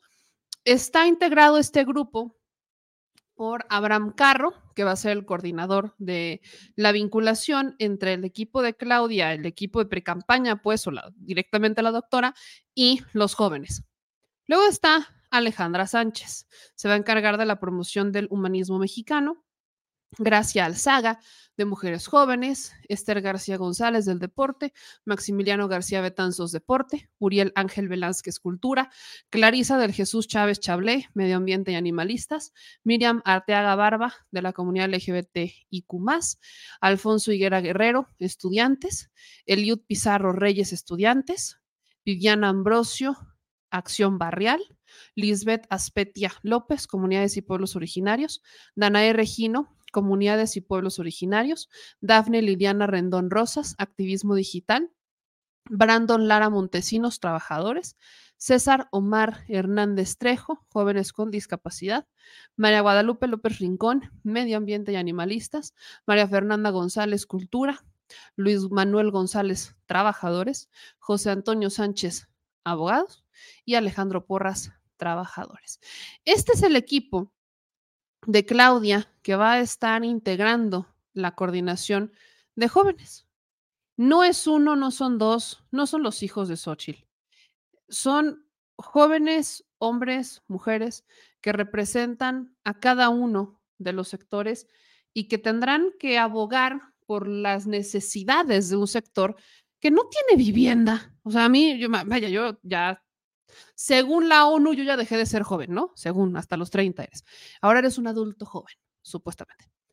Pero no tenemos derecho, o sea, no, eso de derecho a la vivienda, quiero ver cuántos de mi edad, de mi generación, tenemos derecho a la vivienda. ¿Cuántos, cuántos tienen casa propia? Confiésense.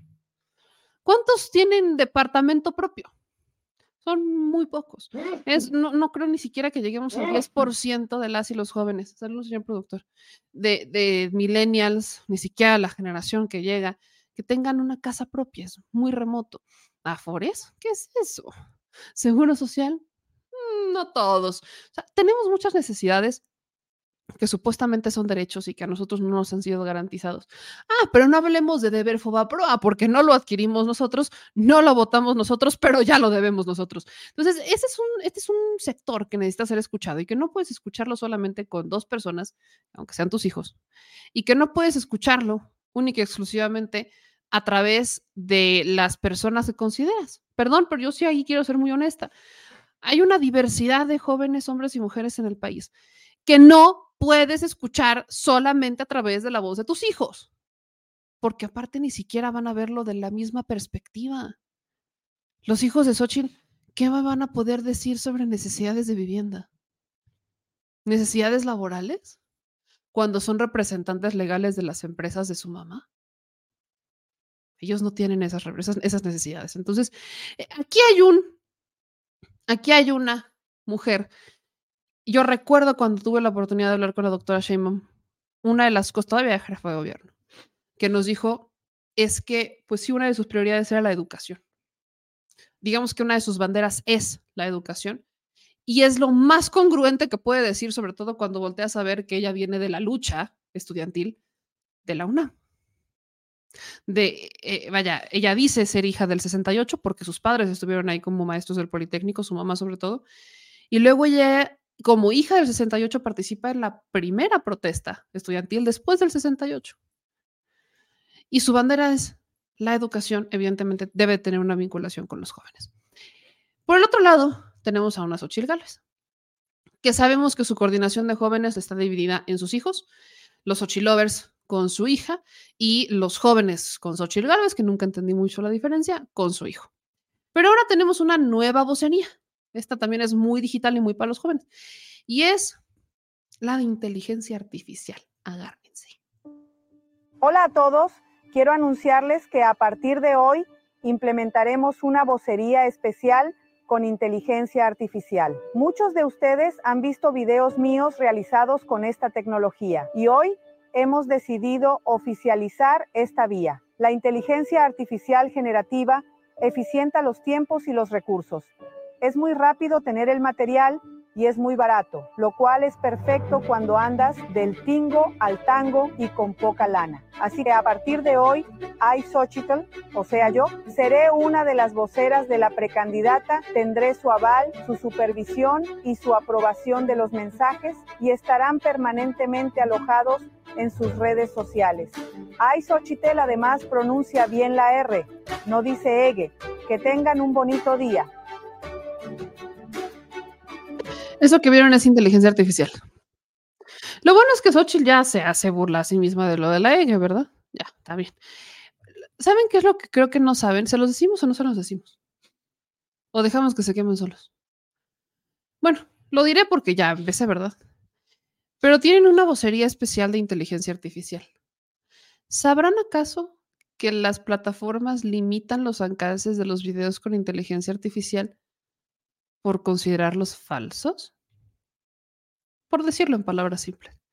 No sé cómo les vaya a funcionar, pero qué bueno que quieren implementar ese tipo de tecnologías.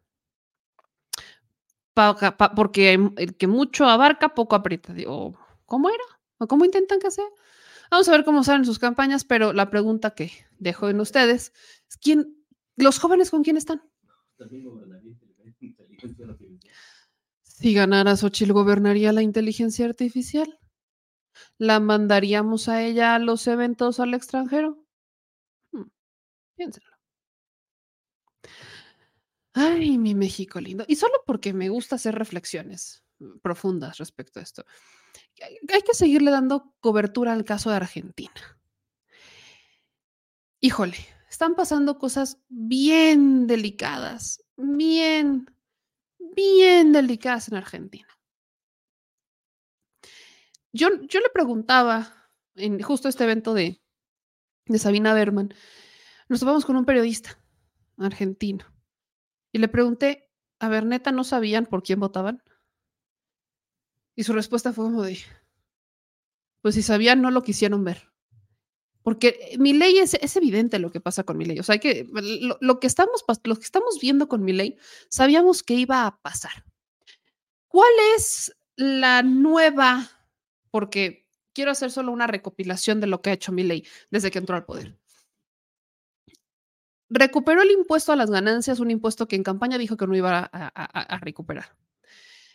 Infló el valor de su moneda, pero cuesta ahorita el moneda versus dólar, anda como en 720 pesos un dólar en Argentina. Pero dice que quiere dolarizar Argentina. Luego amenaza criminaliza la protesta.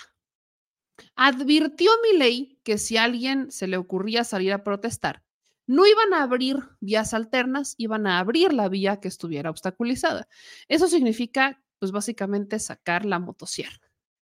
Sin importar si son niños, adultos mayores, no le interesa criminaliza la protesta. Hoy amenaza con que si alguien sale a protestar, les va a quitar los apoyos sociales. Pero también mi ley dijo que a los jubilados los va a cortar. Entonces, jubilados se van a quedar en la calle, personas con apoyos sociales se van a quedar en la calle. La seguridad del Estado la privatiza. Si alguien necesita seguridad, pues básicamente páguela, ¿no? Y esta es maravillosa. Lo que hace también mi ley es que legaliza el lavado de dinero. No le interesa de dónde venga tu dinero, no van a hacer preguntas, solo van a cobrar un 5% de comisión para que metas tu dinero en las instituciones bancarias de Argentina. Ese es un semáforo gigante en color verde para los criminales y para los empresarios, y no solo de Argentina, del mundo. ¿Acaso creen ustedes que los narcos colombianos, por decir alguno, que les están diciendo que solamente les van a cobrar 5%, 5 por poner su dinero en el banco y no van a preguntar nada? ¿Creen que no van a aprovechar esa oportunidad para blanquear esos capitales? Es un 5%. Mexicanos, ¿cuántos narcos mexicanos no creen ustedes? Vaya, aparentemente la economía de Argentina está en este momento en manos de dudosa procedencia. Criminales y delincuentes de cuello blanco y delincuentes criminales del narco. Van a ser los que van a rescatar la economía argentina. ¿Por qué? Por esta política en donde se legaliza el blanqueo de capitales. No te preguntan nada, no les interesa absolutamente nada, tú solo ven y tráeme tu dinero, te cobro un 5% y viva México. O más bien, viva Argentina. Y esta última es todavía peor. Mi ley sostiene una emergencia energética y le va a quitar subsidios. ¿Saben lo que eso significa? Que la gente no va a poder pagar la energía eléctrica o el gas.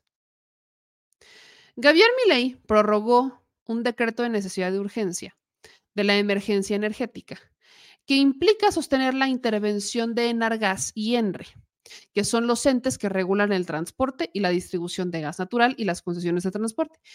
En el marco de esta emergencia, el decreto ordena realizar los procesos de revisión tarifaria y aclara que hasta tanto culmine el proceso de revisión podrán aprobarse adecuaciones transitorias de tarifas y ajustes periódicos, proponiendo a la continuidad normal prestación de los servicios involucrados. Esta emergencia tiene vigencia hasta el 31 de diciembre del 2024 y establece también disponer de los mecanismos para la sanción de precios en condiciones de competencia y de libre acceso para mantener reales los niveles de ingresos y cubrir las necesidades de inversión. Se supone que eso es lo que va a hacer mi ley, o eso es lo que dijo. ¿Sabes cuánto lo? ¿Cuánto? 30%. Un 70%. Un 70% de subsidio. Y se va a empezar a eliminar ese subsidio. No, no es broma lo que estoy diciendo. Hay una cuenta de Twitter que surge donde a cada rato están compartiendo publicaciones y demás. Lo que les decía del blanqueo de capitales. Vean nada más esto. Mi ley emitiendo deuda pública en la madrugada para que se blanquee y fugue la platita en 48 horas. Nada más échense esto, una colocación de pesos, 2 billones de pesos en este momento, a cómo está el peso argentino contra el dólar, endeudándose, porque viva Argentina. 2 billones de pesos argentinos. 2 billones de pesos argentinos. Así nada más. De verdad, es, es muy triste lo que está pasando con, con Argentina. Hay apagones masivos en Argentina. Hay lugares en donde no hay luz en Argentina. Y ante esa situación, en Argentina, el presidente ha decidido que iba a ir a retirar los subsidios. Si la gente tiene una inflación como nunca en la vida en Argentina, les van a quitar programas sociales. Y encima les van a quitar el subsidio. Que alguien ahí me explique cómo diablos van a pagar la luz. Son 2.500 millones de dólares. Miren esto. Que- vean, vean lo que dijo. Voy a citarlo y se los voy a poner. Confío en que ustedes van a lograr salir de esta situación con los recursos existentes. Escuchen esto. mencionar y rescatar frente a estos eventos tan adversos, los argentinos siempre sacamos lo mejor de nosotros, logramos siempre poner a prueba nuestra resiliencia y nuestra solidaridad. Por lo tanto, estoy perfectamente confiado en que ustedes van a lograr poder resolver esta situación de la mejor manera posible con los recursos existentes. Confío en que ustedes van a poder resolver esta situación con los recursos existentes. Atentamente, mi ley. Neta, neta, yo estoy impresionada con lo que estoy viendo en Argentina. Impresionada. Ahí va. A una semana de asumir, acaba de renunciar Eduardo Rust, subsecretario de prensa de Milei. El comunicado dice que le pareció inhumano el trabajo y que no iba a tener tiempo para otras cosas de su vida. Mi vida, tenía que trabajar y por eso renunció porque tenía que trabajar. E- Escuchen este comunicado de Eduardo Rust.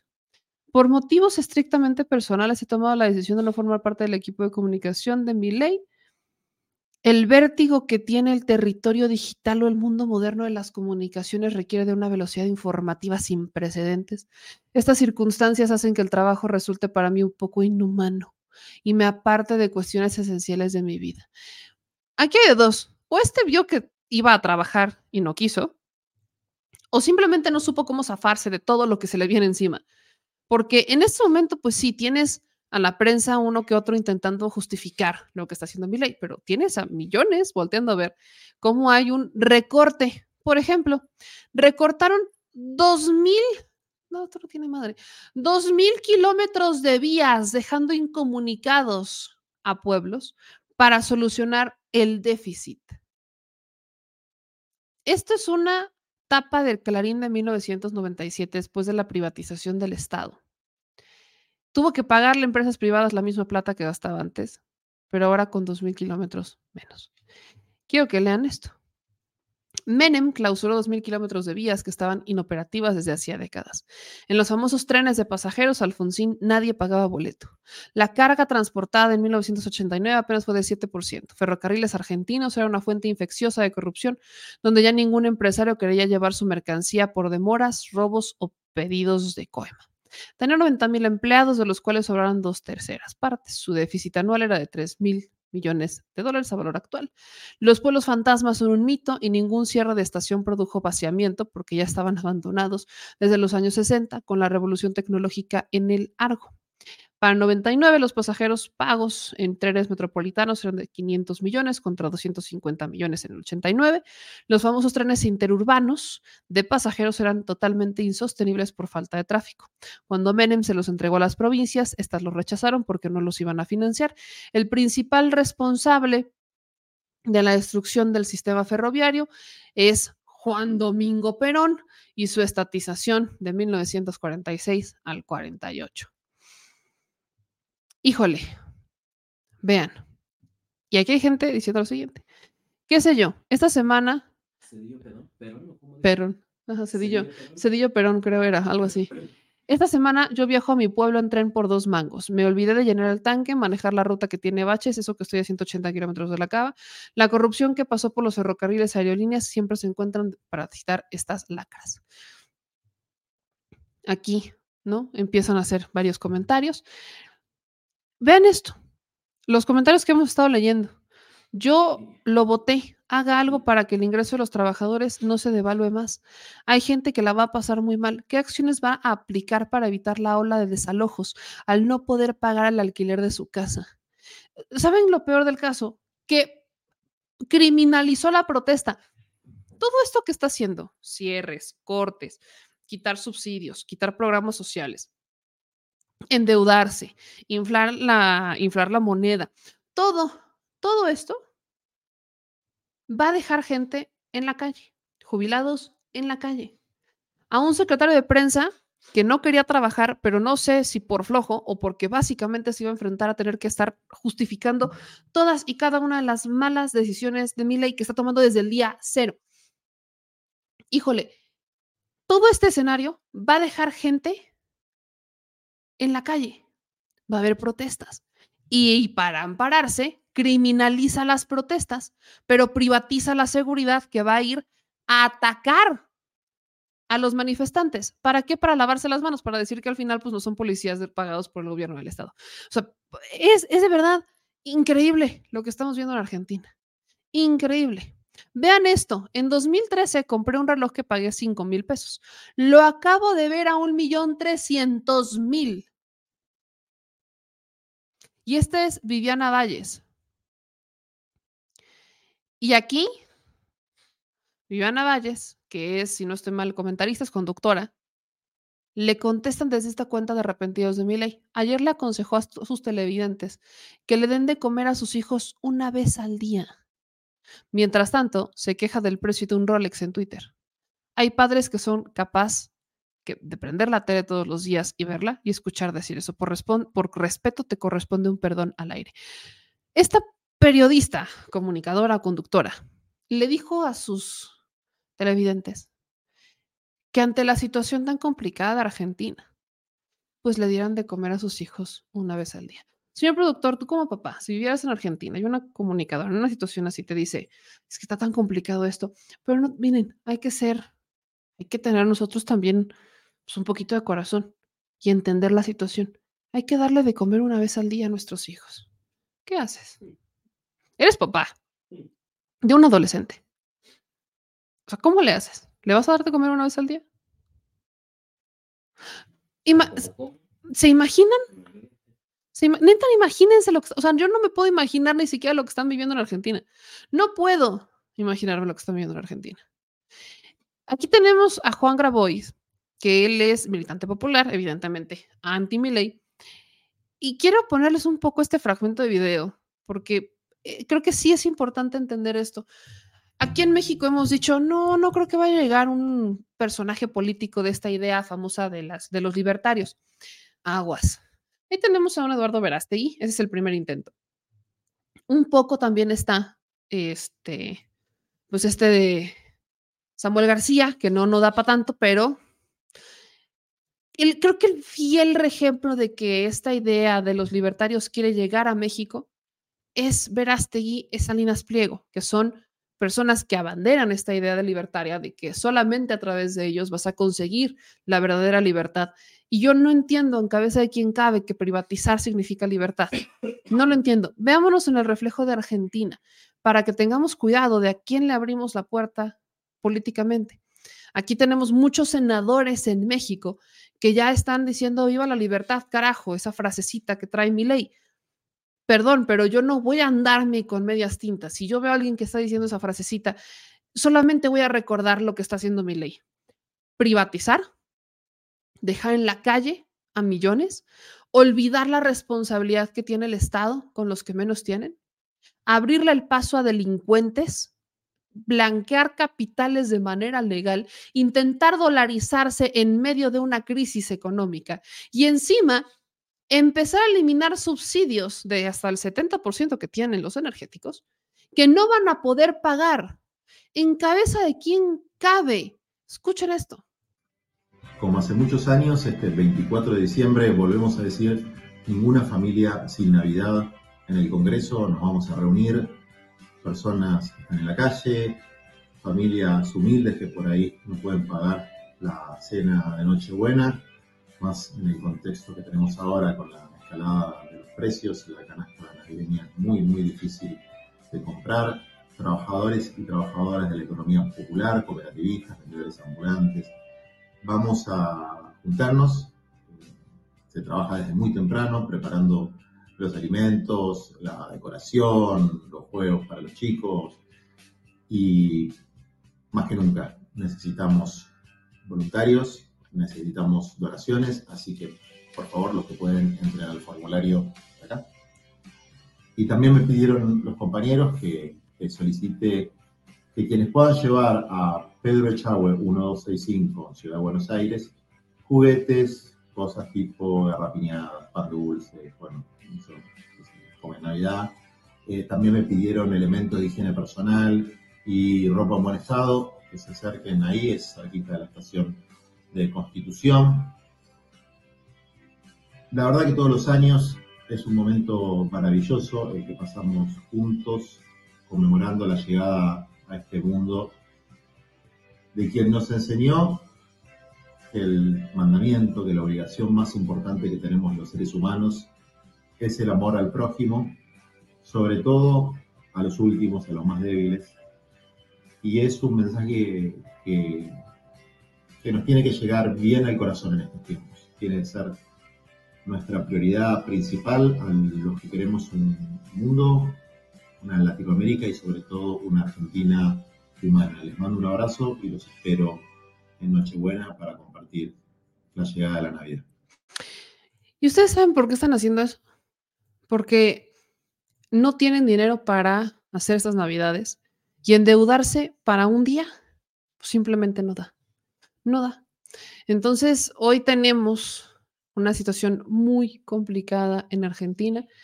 Vean un poco estas, eh, pues estas reacciones que se están dando en las redes sociales. Algunos todavía no les checa lo que está pasando, pero pues lamentablemente vemos como si va a haber consecuencias graves en Argentina. Muy, muy, muy bajos y muy, muy lamentable la situación que se está viviendo en Argentina.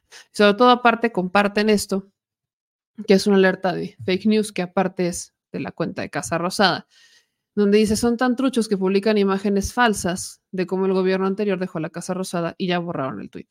Entonces, pues aquí intentaron eh, meter una cierta imagen de cómo habían dejado la Casa Rosada, después pues no es cierto, empiezan a poner fotografías de cómo en realidad la dejaron, bien arreglada y demás.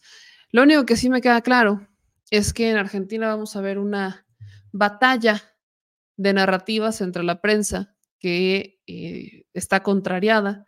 Vamos a ver cuánto tiempo aceptan las medidas de mi ley, las siguen justificando y a ver cuánto tiempo el pueblo aguanta. Lo peor del caso es que si salen a protestar, habrá consecuencias. Eso es lo que querían, eso es lo que votaron, porque sí fue una votación democrática y pues la ganó ley. Bien dijo el presidente, se me dio un autogol y a ver hasta cuánto lo aguantan, porque hasta donde yo sé, no existe la figura de revocación de mandato en Argentina. ¿Esto que podía provocar? Migración. Sencillo. Vamos a ver cuántos argentinos salen de su país y empiezan a migrar a otros países, llámese Chile, Colombia, México. Vamos a ver cómo empieza este fenómeno a raíz de la llegada de mi ley y a raíz de estas consecuencias, decisiones políticas que está tomando, que están dejando o están por dejar aún más en ruinas a millones de argentinos. Veámonos en ese espejo. Moraleja no por ser irreverente, no por andar ahí queriendo desafiar al sistema con un discurso de desafiar al sistema, quiere decir que realmente vas a desafiar al sistema. No. Y no porque seas un famoso outsider, porque acuérdense que es doctor en economía. Híjole, quien sea que le haya enseñado a eh, mi ley economía, por favor, escóndase, retírese y no vuelva a ejercer, porque si eso es lo que hace un doctor en economía, bueno, de la que nos hemos salvado aquí en México. Aguas, repito, no es que estemos salvados, la campana no ha terminado siempre va a haber intentos de querernos meter esta ideología libertaria hasta por las narices. Y por cierto, ¿dónde están los libertarios en este momento? ¿Dónde está Gloria Álvarez, si no estoy mal? ¿Van a defender mucho a mi ley? ¿O cuánto les va a durar su gobierno libertario? Ahí nada más. Pregunto. Y vámonos a temas migratorios. Vamos a cerrar con esto porque, ay, híjole, hay varias noticias, particularmente dos que me preocupan muchísimo. La primera tiene que ver con Texas, así que gente, pónganme atención a todos nuestros paisanos, pónganme toda la atención del mundo. Este es el momento en el que ustedes me ayudan a compartir la transmisión y que nos ayudan a llegar a cada vez más personas, porque aquí hay información muy importante que quiero compartir con ustedes y que me preocupa muchísimo. Empiezo con el caso de Texas. El gobernador Greg Abbott firmó una norma que permite a las autoridades locales detener e iniciar los trámites de deportación a quienes lleguen ilegalmente al Estado. Se prevé que esta ley entre en vigor el 9 de marzo del 2024. Señor productor, últimamente tus ediciones están saliendo con música y esta no fue música eh, como para la nota. Ahí nomás, échense esta. Ah, esta yo creo que está en automático. Eh, los críticos han calificado esta ley firmada por el gobernador de Texas como la ley más dura anti-inmigrantes de Estados Unidos en los últimos 20 años. Desde este lunes es una realidad. Es el segundo estado más poblado y compuesto por un 40% de disparos. Y solo quiero recordar que Texas era de México, por cierto, por si hacía falta agregarlo. El gobernador Greg Abbott firmó la tarde de, esta, pues, estos días en Brownsville y promulgó tres normas que endurecen el trato a los inmigrantes y permiten que las autoridades locales pregunten por los papeles en cualquier parte de la entidad. De no obtenerlos, la persona puede ser detenida y se expone a ser deportada a México, sea o no nacional de este país. O sea, si es venezolano, si es salvadoreño, si es hondureño, si es haitiano, no interesa, no le importa, nos lo van a deportar. La ley conocida como la SB4, entrará en vigor en marzo del próximo año. La deliberada falta de acción, y esto es lo que cito como una de sus justificaciones, ¿no? Que es la justificación de Abbott, que ante la deliberada falta de acción del gobierno de Joe Biden, que ha tomado pues la decisión el gobierno de Texas de defenderse a sí mismo. Los autores de nuestra constitución previeron una situación donde el gobierno federal dejaba desatendido a los estados si estos enfrentaban retos en sus fronteras. Esto lo asegura además frente al muro fronterizo entre México y Estados Unidos. Afirmó que el estado actual de la frontera presenta un riesgo a la seguridad nacional de Estados Unidos y ha citado como ejemplo que el año pasado intentaron entrar de manera ilegal 24 mil ciudadanos de China. O sea, es culpa de México que quieran entrar chinos. Según Abbott, que ha expulsado de su territorio a 65 mil migrantes en autobuses, los cuales muchos los ha mandado a la casa de Kamala Harris, vicepresidenta de Estados Unidos, dice que esta ley SB4 va a ayudar a frenar esta oleada que ha llegado a Texas. Es una ley aprobada en noviembre por la mayoría del Congreso republicano local. Forma parte de un paquete de iniciativas destinadas a cortar el flujo que ha dejado cifras récord en la frontera.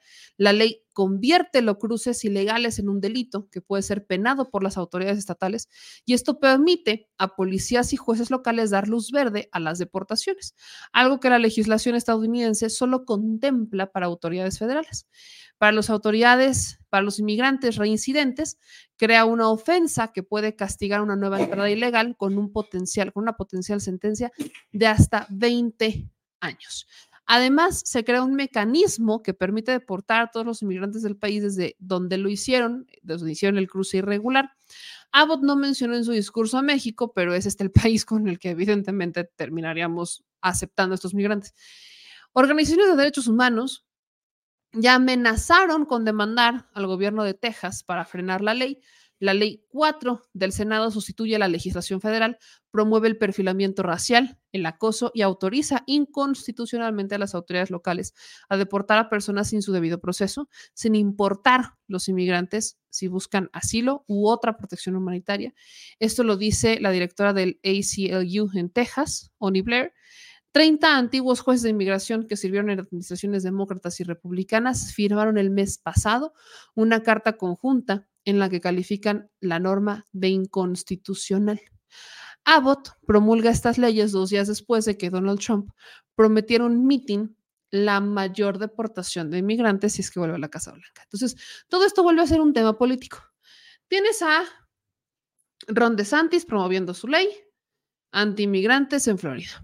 Tienes a Greg Abbott promoviendo su ley anti-inmigrantes en Texas.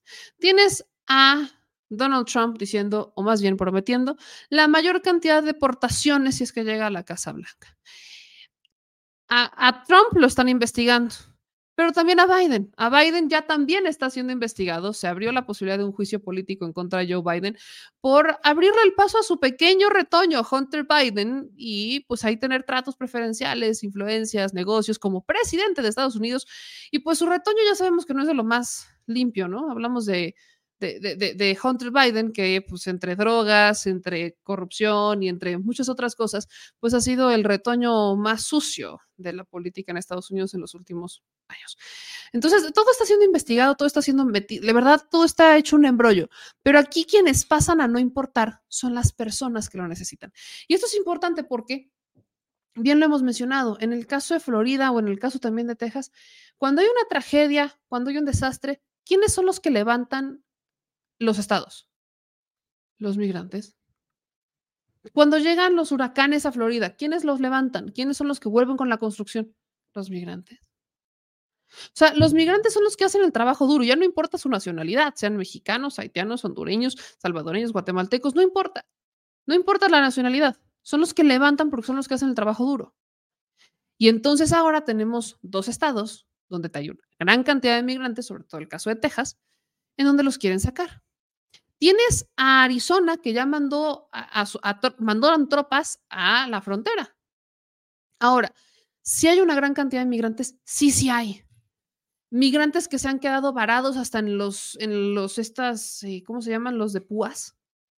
Se han quedado varados porque han intentado cruzar y tienes a las tienes a, los elementos de Estados Unidos viéndolos a la distancia, así como de nada más atrévete a llegar y vas a ver lo que va a pasar. si hay una gran cantidad de personas que quieren migrar a Estados Unidos pensando que todavía va a lograr el sueño americano. Un sueño americano que es muy complejo, un sueño americano que no me dejarán mentir quienes viven allá, pues de sueño ya a veces no tiene mucho, pero que sí estaría mejor económicamente que en sus países de origen. Exactamente, una jaula de oro en donde así como ganan, así cuesta. Y lo platicamos. Es muy triste ver que muchos toman decisiones como, pues me alcanza para comprar un coche, pero no me alcanza para vivir en una casa. Entonces, compran una camioneta y viven en la camioneta. Y así no solamente hablo de, de, de, migrantes, también hay estadounidenses que hacen exactamente lo mismo, porque los costos de la vivienda en Estados Unidos son cada vez más caros. Es una jaula de oro. Pero imagínense cómo están las cosas en Haití, por ejemplo, que hay una crisis política desde hace años, un par de años, no tiene tampoco tanto. Hay una gran cantidad de abusos también que se cometen, de situaciones políticas, situaciones de seguridad. Y se sigue viendo Estados Unidos como el país de las oportunidades porque mercadológicamente, pues vaya, ellos tienen Hollywood. Ellos tienen dependencias, ellos tienen, ellos tienen las herramientas para difundir la información que quieran y dar la imagen que quieren. Pero quienes viven allá adentro tienen otros datos. Esta es la segunda ley y la que después, vaya, por lo que entiendo, SB4 es peor que la ley que promueve el estado de Florida. Consideran esta ley la más criminalizante en 20 años. ¿Se van a promover amparos? ¿Hay todavía oportunidad de que la tumben? Sí, pero hay gente que no va a poner en riesgo su vida, su estabilidad, por una posibilidad que en marzo se entre en vigor y que todavía no se logre nada en contra de esta ley, y van a empezarse a salir de Texas y se van a empezar a ir a otros estados. Ay, Dios mío, ¿cómo se ve la situación tan compleja para un lugar como lo es Texas, que era mexicano, era de nosotros? ¿Qué pasó? Pues gracias, Santana. Y la segunda, la segunda nota que tenemos es una nota que molesta mucho porque son de estas que empezamos a ver por la época. Y hablo de una familia que viajaba de Utah a Michoacán. Un grupo armado atacó a una familia y dio muerte a un paisano en la carretera Altar Santa Ana, Sonora. Esto lo comparte el portal de noticias Sonora Informativo, en donde dicen, alrededor de la 1.30 de este estado, la familia proveniente del estado de Utah, con destino a Michoacán, fue interceptada por un vehículo con hombres armados. Los paisanos viajaban en un vehículo Dodge Durango color blanco, no detuvieron su marcha, fueron atacados a tiros en las inmediaciones de la caseta de cobro de altar. El conductor perdió la vida. Los servicios de emergencia se trasladaron al lugar para brindar atención a los paisanos. Al respecto, el comisario general de la Policía Municipal de Santa Ana, Emilio Ibarra, aclaró que los hechos se suscitaron en el tramo carretero Altar Santa Ana, caseta de cobro, y fuera de su jurisdicción y demarcación territorial. El comandante precisó que el ataque armado no sucede en Santa Ana, dijo que quería compartir que los paisanos afectados por este incidente asesinato, llegaron al municipio buscando auxilio y lamentando la pérdida de un ser querido a causa del impacto de bala. Señaló que estas personas fueron víctimas de los mismos sujetos que intentaron hacerles daño en el tramo carretero de Altar Santana y pues comparten esta imagen. Esto se está dando, o esto ocurre en, en, en pues en un estado que ya es pues, gobernado por la 4T y que no vemos que la seguridad todavía se consolide. Además, fue secretario de Seguridad Alfonso Durazo. Entonces, lamentablemente, estas notas están circulando, una familia termina perdiendo a un integrante porque un grupo del crimen organizado los disparó. Justo hay denuncias, ¿no? Hay falsos retenes en las carreteras. Exactamente, hay varias imágenes de que hay falsos retenes en las carreteras. Eh, no, hay que adentrarnos muy bien. ¿Qué tan común sería eso, productor, en los últimos, tú que estás más empapado de estos, pues, falsos retenes que existen? ¿Qué tan comunes son? En estas épocas me queda claro que o son falsos retenes o tenemos una cantidad de policías que quieren transarse a los migrantes. O sea, o son, son elementos que realmente son elementos que se van a aprovechar o se intentarán aprovechar de los migrantes o son criminales. Lo peor es que ya no los puedes distinguir. Y te voy a decir una cosa. Hoy son, los, son retenes de policías que aprovechan la, eh, los momentos en los que están, como le dicen ellos, francos o libres, para eh, ponerse ellos en retenes estratégicos y extorsionar al migrante que viene en vehículo con sabiendo que traen dinero en efectivo, altas cantidades de, de su- sumas fuertes de dinero y obviamente mercancía que al, al- al tema de que están ingresando mercancía supuestamente eh, ilegal al país o que no pagó un impuesto o que les dijeron que se fugaron de allá más atrás, que por eso los están deteniendo.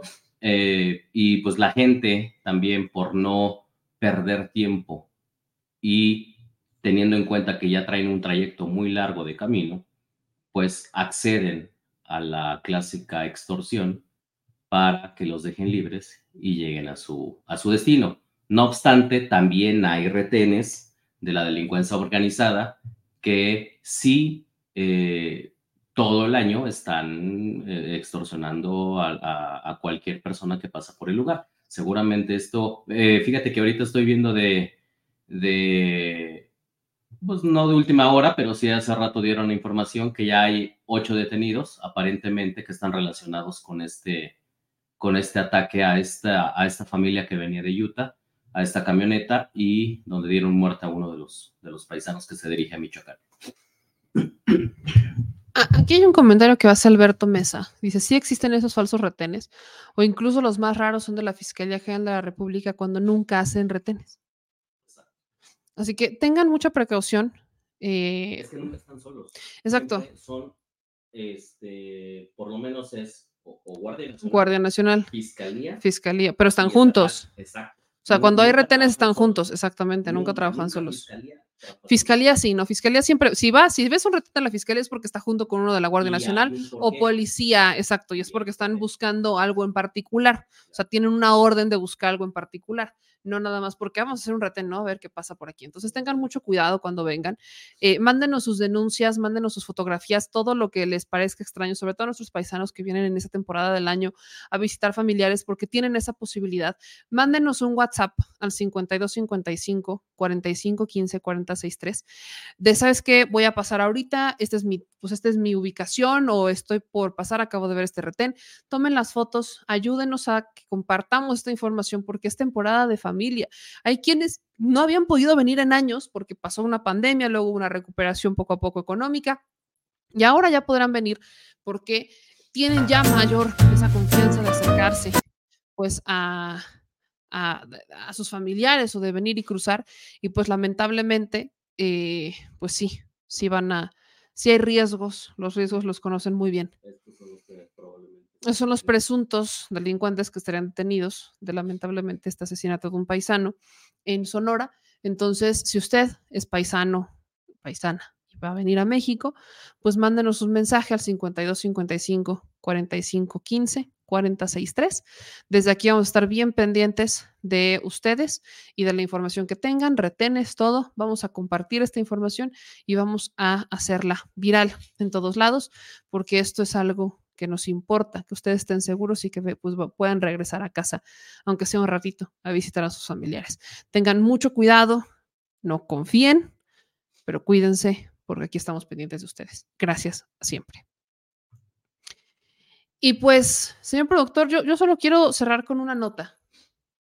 Y este es solo un comentario. Hoy tuve la oportunidad en este evento de Sabina de, de- de hablar con, de conocer personalmente a Ana Lu. ¿Se acordarán de Ana Lu? Ella es conductora y ella fue víctima de pederastia clerical cuando era muy chiquita. Platicamos con ella y tenemos su entrevista. Hoy, hoy, hoy, hoy, hoy, hoy tuvimos una victoria, gente. Hoy este equipo de Al Chile tuvo una victoria, Analu tuvo una victoria, Esperanza tuvo una victoria, pero sobre todo Abner tuvo una victoria. Hablo del caso de Abner, abusado por un sacerdote cuando tenía tan solo siete añitos. Tuvieron que pasar dos años para que se le hiciera justicia, tuvieron que pasar dos años para que se visibilizara, tuvieron que pasar dos años para que voltearan a ver su caso, tuvieron que pasar dos años para que los medios nacionales se enteraran, tuvieron que pasar dos años para que un pequeño de siete años, que durante dos años estuvo reviviendo una y otra vez un abuso sexual, tuviera justicia. Hoy, hoy Esperanza me dijo que le dieron 21 años y 8 meses a este, pues a este sacerdote. 21 años y 8 meses. Quiero compartirles un poco el audio que, pues que me compartía Esperanza para que ustedes escuchen, pues ya lo que, lo que me dijo cuando estaba saliendo de esta audiencia. Pónganle atención. Esto es lo que me dijo Esperanza. Querida Meme, 21 años, 8 meses y tiene prohibida la familia hacer alguna manifestación en nuestra contra, es, su, su, familia y sus amigos. Igual también esa, esa medida le, le impuso el juez. Eh, se basó el juez también en toda lo, la evidencia y en, en decir que este, eh, es un hombre de culto, un hombre precisamente como él mencionaba en en la, en la audiencia pasada, que era un hombre de, de, fe y que abusó absolutamente de, de que estábamos en un lugar donde se supone que el niño tenía que estar seguro. Eso es lo que me dijo Esperanza. Yo celebro, celebro esta sentencia de 21 años, 8 meses. Me hubiera encantado más, por supuesto. Me hubiera encantado que le dieran más años, pero al menos por fin se le dio una condena a este sacerdote, a este sacerdote pederasta, que eh, durante un tiempo estuvo en la impunidad, durante estos dos años estuvo en la impunidad, pero más que estos dos años que estuvieron en la impunidad, hubo una arquidiócesis, la de Tulancingo, la que estuvo promoviendo esa impunidad, la que le dio los recursos para contratar a estos abogados o para, para pagar abogados que lo protegieran, que lo ampararan y que lo dejaran en impunidad. Un juez, un juez que es conocido por dejar en libertad a abusadores de menores, lo deja en libertad sin darle mayor ningún tipo de, medida cautelar ni nada, le abre la puerta para que se pudiera ir en cualquier momento. De no haber sido porque este hombre se, se amenzó, diríamos, no se fue, pero cualquier otro se hubiera ido en un chistar porque ese es, justamente lo que buscaban desde este lado. Ese juez es exhibido en la mañanera por el presidente, en el quién es quién de estos jueces, lo exhiben, se empieza a hacer un eco en torno a esto, hicimos este ruido con Esperanza y ahora recuerdo mucho cuando Esperanza me dijo, es que ahora regresamos a la audiencia y me reclama el juez por haber hecho ruido a una madre por defender a su hijo, por dar la cara y salir adelante por defender a su hijo. Cambian el juez, se mueve el, el, juzgado, se continúa con este proceso, lo declaran culpable y ahora, una semana después, le dan una sentencia de 21 años. Tuvieron que pasar dos años para que esto ocurriera. Bueno, yo no creo que nada de esto hubiera sido posible sin esta audiencia, sin el ruido mediático que se empezó a hacer, sin el eco que se hizo a través de las redes sociales en torno a este caso. Yo no creo que le hubieran dado sentencia porque el camino ya estaba marcado para la impunidad de este sacerdote. Hoy podemos decir que se ganó un caso. No son todos, pero se ganó uno. Y con esto cierro con esta victoria pequeñita por la que nos toca, por el papel que jugamos en ella, pero un paso gigantesco en cuanto al combate a la injusticia y al abuso de la religión, de la iglesia, de una persona que abusa del clero de su situación clerical para abusar de la inocencia y de la confianza que les dan las personas. que hay que tomar un, al menos yo veo esta parte, que gracias también ayudó mucho que el sacerdote hace una semana se declaró culpable. Porque si esto se hubiera ido, si él se hubiera negado al hecho y se hubiera seguido... Es que, eh, señor productor, eso no es lo peor. Él se declaró culpable desde el inicio. Eso es lo más impactante de la historia. Eso es lo, eso, o sea, el sacerdote desde hace dos años, eso, es lo, eso es que es lo más impactante del caso. El sacerdote, usted que usted ve, desde hace dos años aceptó el crimen. Desde que lo presentan ante un juez, aceptó el delito. Por eso era, y lo digo, es la una de la mañana, mientras estamos grabando esto, con todo respeto para los demás, pero es imputante que el juez, cuando sabe que este hombre se declara culpable desde el inicio, que este hombre desde el inicio dijo que sí lo había hecho, que se había cometido el acto, un juez lo deja ir sin medida cautelar. Lo deja ir sin medida cautelar. Y además hay, había cuatro o cinco abogados defendiendo a este señor que se supone no tiene recursos. ¿Quién lo defendía? La arquidiócesis de Tulancingo. Por eso, es, por eso es la molestia que tenemos con este caso. Porque este hombre, yo no sé si en su lapsus, no, no logro entender, acepta el crimen, un juez lo deja ir, hay una arquidiócesis respaldándolo, prácticamente el señor podía agarrar y fugarse. No se fuga, la mamá hace presión, todo esto ocurre de manera simultánea. La mamá hace presión, hacemos presión nosotros, lo compartimos en redes sociales, el caso llega a la mañanera, lo exhibe el presidente en la mañanera, obligan al juez a retomar el caso, a sacar la audiencia. Se, se presenta este señor porque no le dio tiempo de fugarse.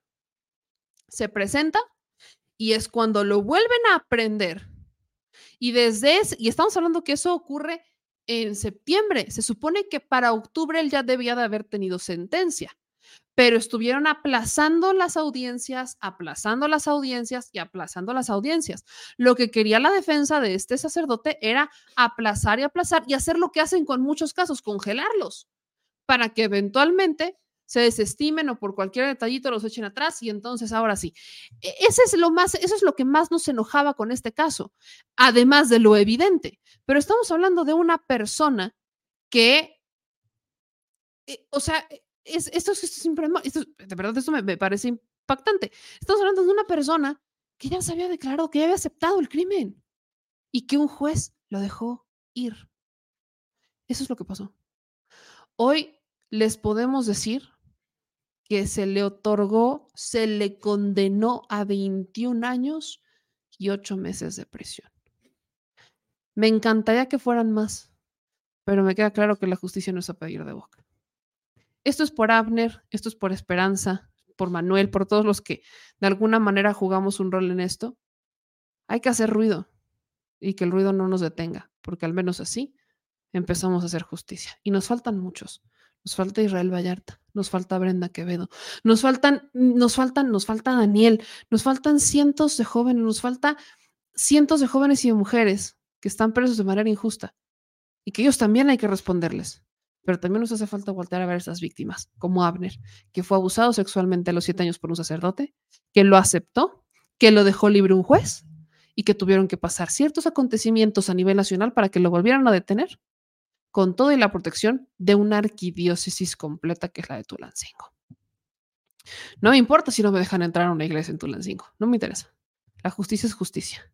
Y donde no se enteremos, porque no se nos olvide que en Aquixla, el sacerdote de Aquixla, de esta iglesia donde, hace, donde abusan de su hijo, amenazó a Esperanza con que si ella se acercaba de nuevo a esa iglesia la iba a linchar. Ojo, donde me entere que le tocan un pelo no se la acaban. Aquí hay espacio para todos y aquí también hacemos eco para hacer justicia. Y esta, al menos, al menos ahí, un granito de arena se pudo colaborar. Al menos así. Ah, ya saqué el fuego. Vamos con sus comentarios. Dice Meme, espero lo cumpla los 22 años y no la mitad y salga por la buena conducta. Yo también espero lo mismo, Eleno. Espero lo mismo, espero que cumpla la condena completa y que no nos salga como que ya se reformó, entonces no es un delito que debería de funcionar así. Ramón dice, hola, meme, es la una de la madrugada y tú chambeando en lugar de estar tomándote un vinito o una chelita. el orden de los factores no altera el producto. Dicen, y no me importa que sea el representante de la Iglesia Católica. Yo no creo en representantes. ¿Es justo? No, yo le hubiera dado más tiempo, pero por lo menos no se fue limpio. Comparto completamente la, opinión de Bernardino. No es justo, yo, yo lo hubiera, yo también, pero vaya, no soy abogada y mucho menos soy juez. Si fuera jueza, ah, qué cosas no haría. Alfredo Ali nos manda 10 dólares de superchat. ¿Por qué no está Anaya en la cárcel? No está en México. Se queja de persecución y si lo metieron al Poder Judicial, lo sacaría. Le darían amparos, como ya lo han hecho. ¿Por qué no está en la cárcel? Una gran pregunta para Hertz Manero. Porque tiene elementos. O se supone que los tenía. Dice Explayer que lo hagan, meme. Va a empezar las demandas al Estado por discriminación. Eso está súper que los demanden los nacidos en Texas. Alexandra Megumi dice, de hecho, hay un sueño mexicano y es que los gringos pensionados nativos digitales y gente de clase baja están emigrando aquí de manera ilegal porque aquí es más barato que Estados Unidos. Dice Edgar, Texas es como si juntaras Jalisco, Nuevo León y Yucatán en un solo lugar, aunque Alabama luego dice quítate que ahí te voy. Algo hay de eso. Dice Eddie, hola, buenas noches, meme y al abogado. Yo soy de Jalisco y en mi pueblo los narcos usan patrullas de pueblo. No me extraña, no soy el único. Dice Francisco, MC de Guardia Nacional, pero no la dejan actuar. Lo he visto, eso en Guanajuato. Eso también. No es que no, hay- no es que no estén, ahí están, pero tampoco ellos se quejan de que no los dejan actuar. Los mandos. Los mandos. Los mandos son los ¿Y que- por qué los mandos se quejan? Porque también hay instrucciones, no hay, no hay coordinación. A veces sí, a veces sí creo que se necesita un puño, un puño de hierro para resolver tantas cosas. Más comentarios por aquí. Dice Sandra, excelente noticia, por fin se hizo justicia a una víctima de la Iglesia Católica. Yo también. Yo también estoy contenta de esto. Este dice Vital, mi, nieta está siendo víctima del delito de la ley Olimpia por su ex y no le hacen justicia. Mándanos el caso, mándanos un, un mensaje o dile a tu nieta que nos mande un WhatsApp aquí al 52 55 45 15 40 63, por favor, que nos mande su caso, que nos mande un WhatsApp y vemos de qué manera la, la podemos ayudar. La ley Olimpia está también eh, vigente, entonces hay que hacer eco de eso. Échanos el caso de ahí. Eh, dicen otros comentarios por acá. Cuídate mucho, meme, hijo, mucha gente poderosa. Lo sabemos, pero eso no nos puede limitar o no nos puede dar, no nos puede dar miedo a hacer esto. Y sobre todo, yo no sé qué van a hacer, pues, cerrando con grandes noticias, yo no sé qué van a hacer los eh, católicos que están tan en contra de la comunidad LGBT. Ahora que el Papa Francisco ya le dijo viva México a los matrimonios de ambos sexos. Definitivamente el Papa Francisco es el Papa más progre que vamos a tener en la historia. No sé si volvamos a tener a alguien así, pero Mi gente, nos vemos mañana. Con esa terminamos. Yo les mando un abrazo. No se les olvide suscribirse a todas nuestras redes sociales. Ahí andamos en Facebook, Twitter, YouTube, Instagram. En TikTok les subí un poquitito, un poquitito de lo que nos, lo que vivimos en el equipo de Versus este sábado en la Feria del Libro de la Alameda. Eh, sí llegué tarde, ya lo saben, yo lo sé. Te- Ese, miren, sí, yo, yo soy la que les digo que no, que no hagan propósitos de año nuevo, que mejor los cumplan desde el inicio, pero si alguien va a hacer un propósito de año nuevo, voy a ser yo. Y será la puntualidad. No sé si me tengan que echar mis chochos de TDA, no sé qué tenga que hacer, pero ah, vamos a trabajar en eso. Entonces, llegamos y estuvo muy bonito y la verdad es que sí me emocioné mucho cuando se pararon al final y nos aplaudieron. No lo veía venir, nunca esperé eso. Entonces, eh, no puedo hablar en nombre de todas, pero sí creo que, que sentimos lo mismo. Gracias a todas y a todos por el apoyo a ese gran proyecto que nació de ustedes, del señor productor también, que salió de todas y de todos los que querían una mesa de mujeres en tiempos de hombres y de mujeres y de pluralidad. Hacía falta un equilibrio y pues ahí estamos. Así que vayan a nuestra cuenta de TikTok y de Instagram y ahí, ahí van a encontrar este, pues este pequeño fragmentito de lo que vivimos en la brigada, hablando de versus. Obviamente en el canal de YouTube de la Brigada para la Libertad, pues encontrarán el video completo. Y pues estén pendientes porque esta es semana de entrevistas y esta es semana en donde vamos a estar publicando las ternas de los Chile Premios. Eh, va a ser una jornada maratónica, va a, ser una, va a ser una noche de votación. En esa noche van a salir todos los votos y pues esperen próximamente los Chile Premios. Así que mi gente chula, nos vemos mañana para seguir diciendo las netas al chile. Les mando un beso bien tronado a todas y a todos. Cuídense mucho, los abrazo porque con este frío, ay, mi madre. Pasen recomendaciones de dónde, dónde, dónde se compran ahora las, las cobijas de tigre. Como buena mexicana debo decir que no la tengo. Antes las vendían en Santana, en Tlaxcala. Y la última vez que fui, ya me habían cambiado todas mis tiendas de cobijas de tigre por tiendas así con marcas y renombre. Entonces, ¿alguien sabe dónde adquirir una de esas cobijas de tigre? Ya no tengo y tengo frío. Hace frío. Mis piecitos están helados con calcetines, sin calcetines, así que se vienen fríos, se vienen fríos importantes, así que ojo, estamos en semáforo amarillo y rojo en la Ciudad de México en distintos lugares, pero va a ser mucho frío, así que saquen los abrigos, saquen los suéteres, saquen las bufandas y saquen el cubrebocas, porque acuérdense que cuando traíamos el cubrebocas puesto, casi nadie se enfermaba, a menos que fuera de COVID. Y toco madera. Nos vemos mañana, cuídense mucho, les mando un beso bien tronado. Saquen el té o el vino caliente o lo que usted quiera, porque ya es temporada. O el tonalla, no, señor productor. Pulque, tú andas. Pulquito. Saquen los pulques. Saquen los pulques. No, la neta yo. Pero saquen algo porque hace frío. Nos vemos mañana. Adiós.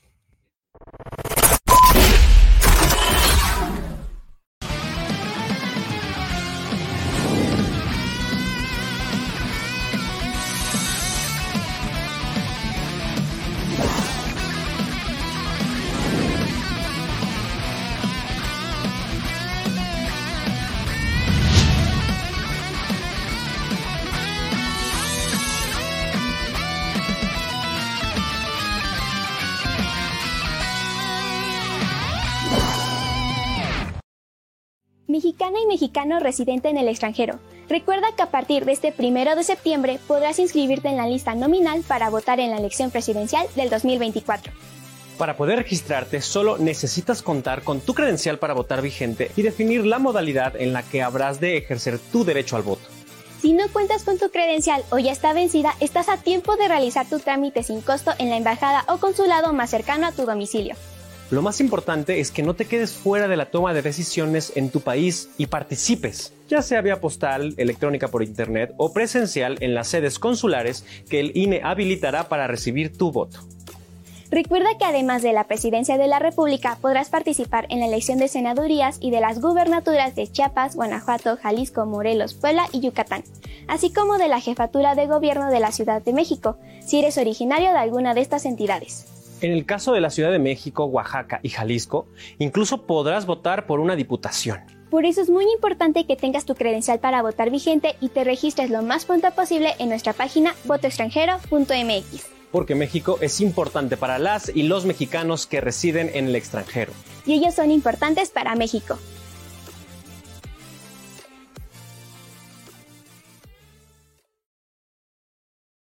Al Chile, la indiferencia es el peor enemigo de todos y más de los animales. Los últimos datos del INEGI señalan que en México existen cerca de 18 millones de perros y alrededor del 70% viven en las calles, es decir, casi 13 millones han sido abandonados, extraviados o nacieron en las calles. Esto posiciona a México como el primer país de América Latina con mayor índice de perros abandonados y también con mayor indiferencia al tema. El abandono es un fenómeno que afecta a perros y gatos de todo tipo, no entiende de edades o de razas. El 20% de perros y el 11% de gatos abandonados son de pura raza, mientras que el resto son mestizos. Por otro lado, la mayoría de perros y gatos llegan al refugio en la edad adulta, aunque también son recogidos cachorros y animales de edad avanzada. El maltrato animal también está presente y nuestro país aún está en pañales, pese a que se está comenzando a legislar para crear sanciones más severas a quienes cometan ese tipo de delitos. Por eso es importante la participación ciudadana y pedimos tu ayuda. Es hora de dejar de callar y ayudar a darles voz a quienes siempre están ahí para darnos una patita.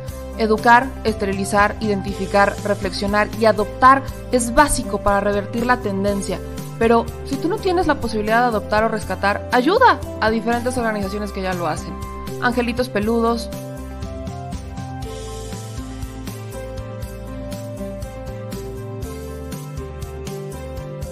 Amor sin raza.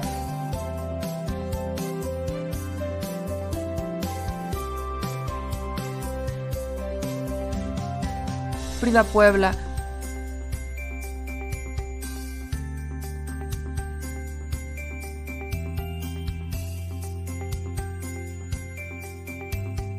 Rivera Rescue.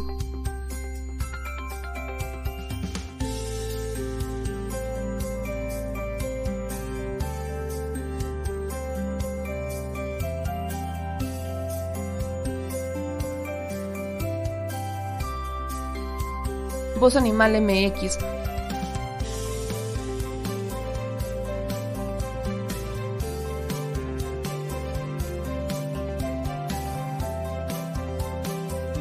El albergue San Cristóbal,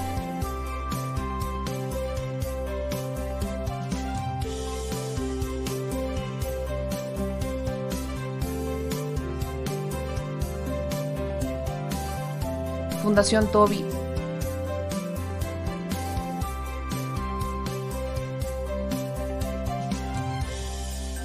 o Patitas Invisibles son algunas de las organizaciones a las que constantemente donamos y apoyamos, pero no es suficiente. Ayúdanos a que sean más voces las que salven vidas. Sus patitas, de verdad, pueden salvar tu vida. Difunde y dona.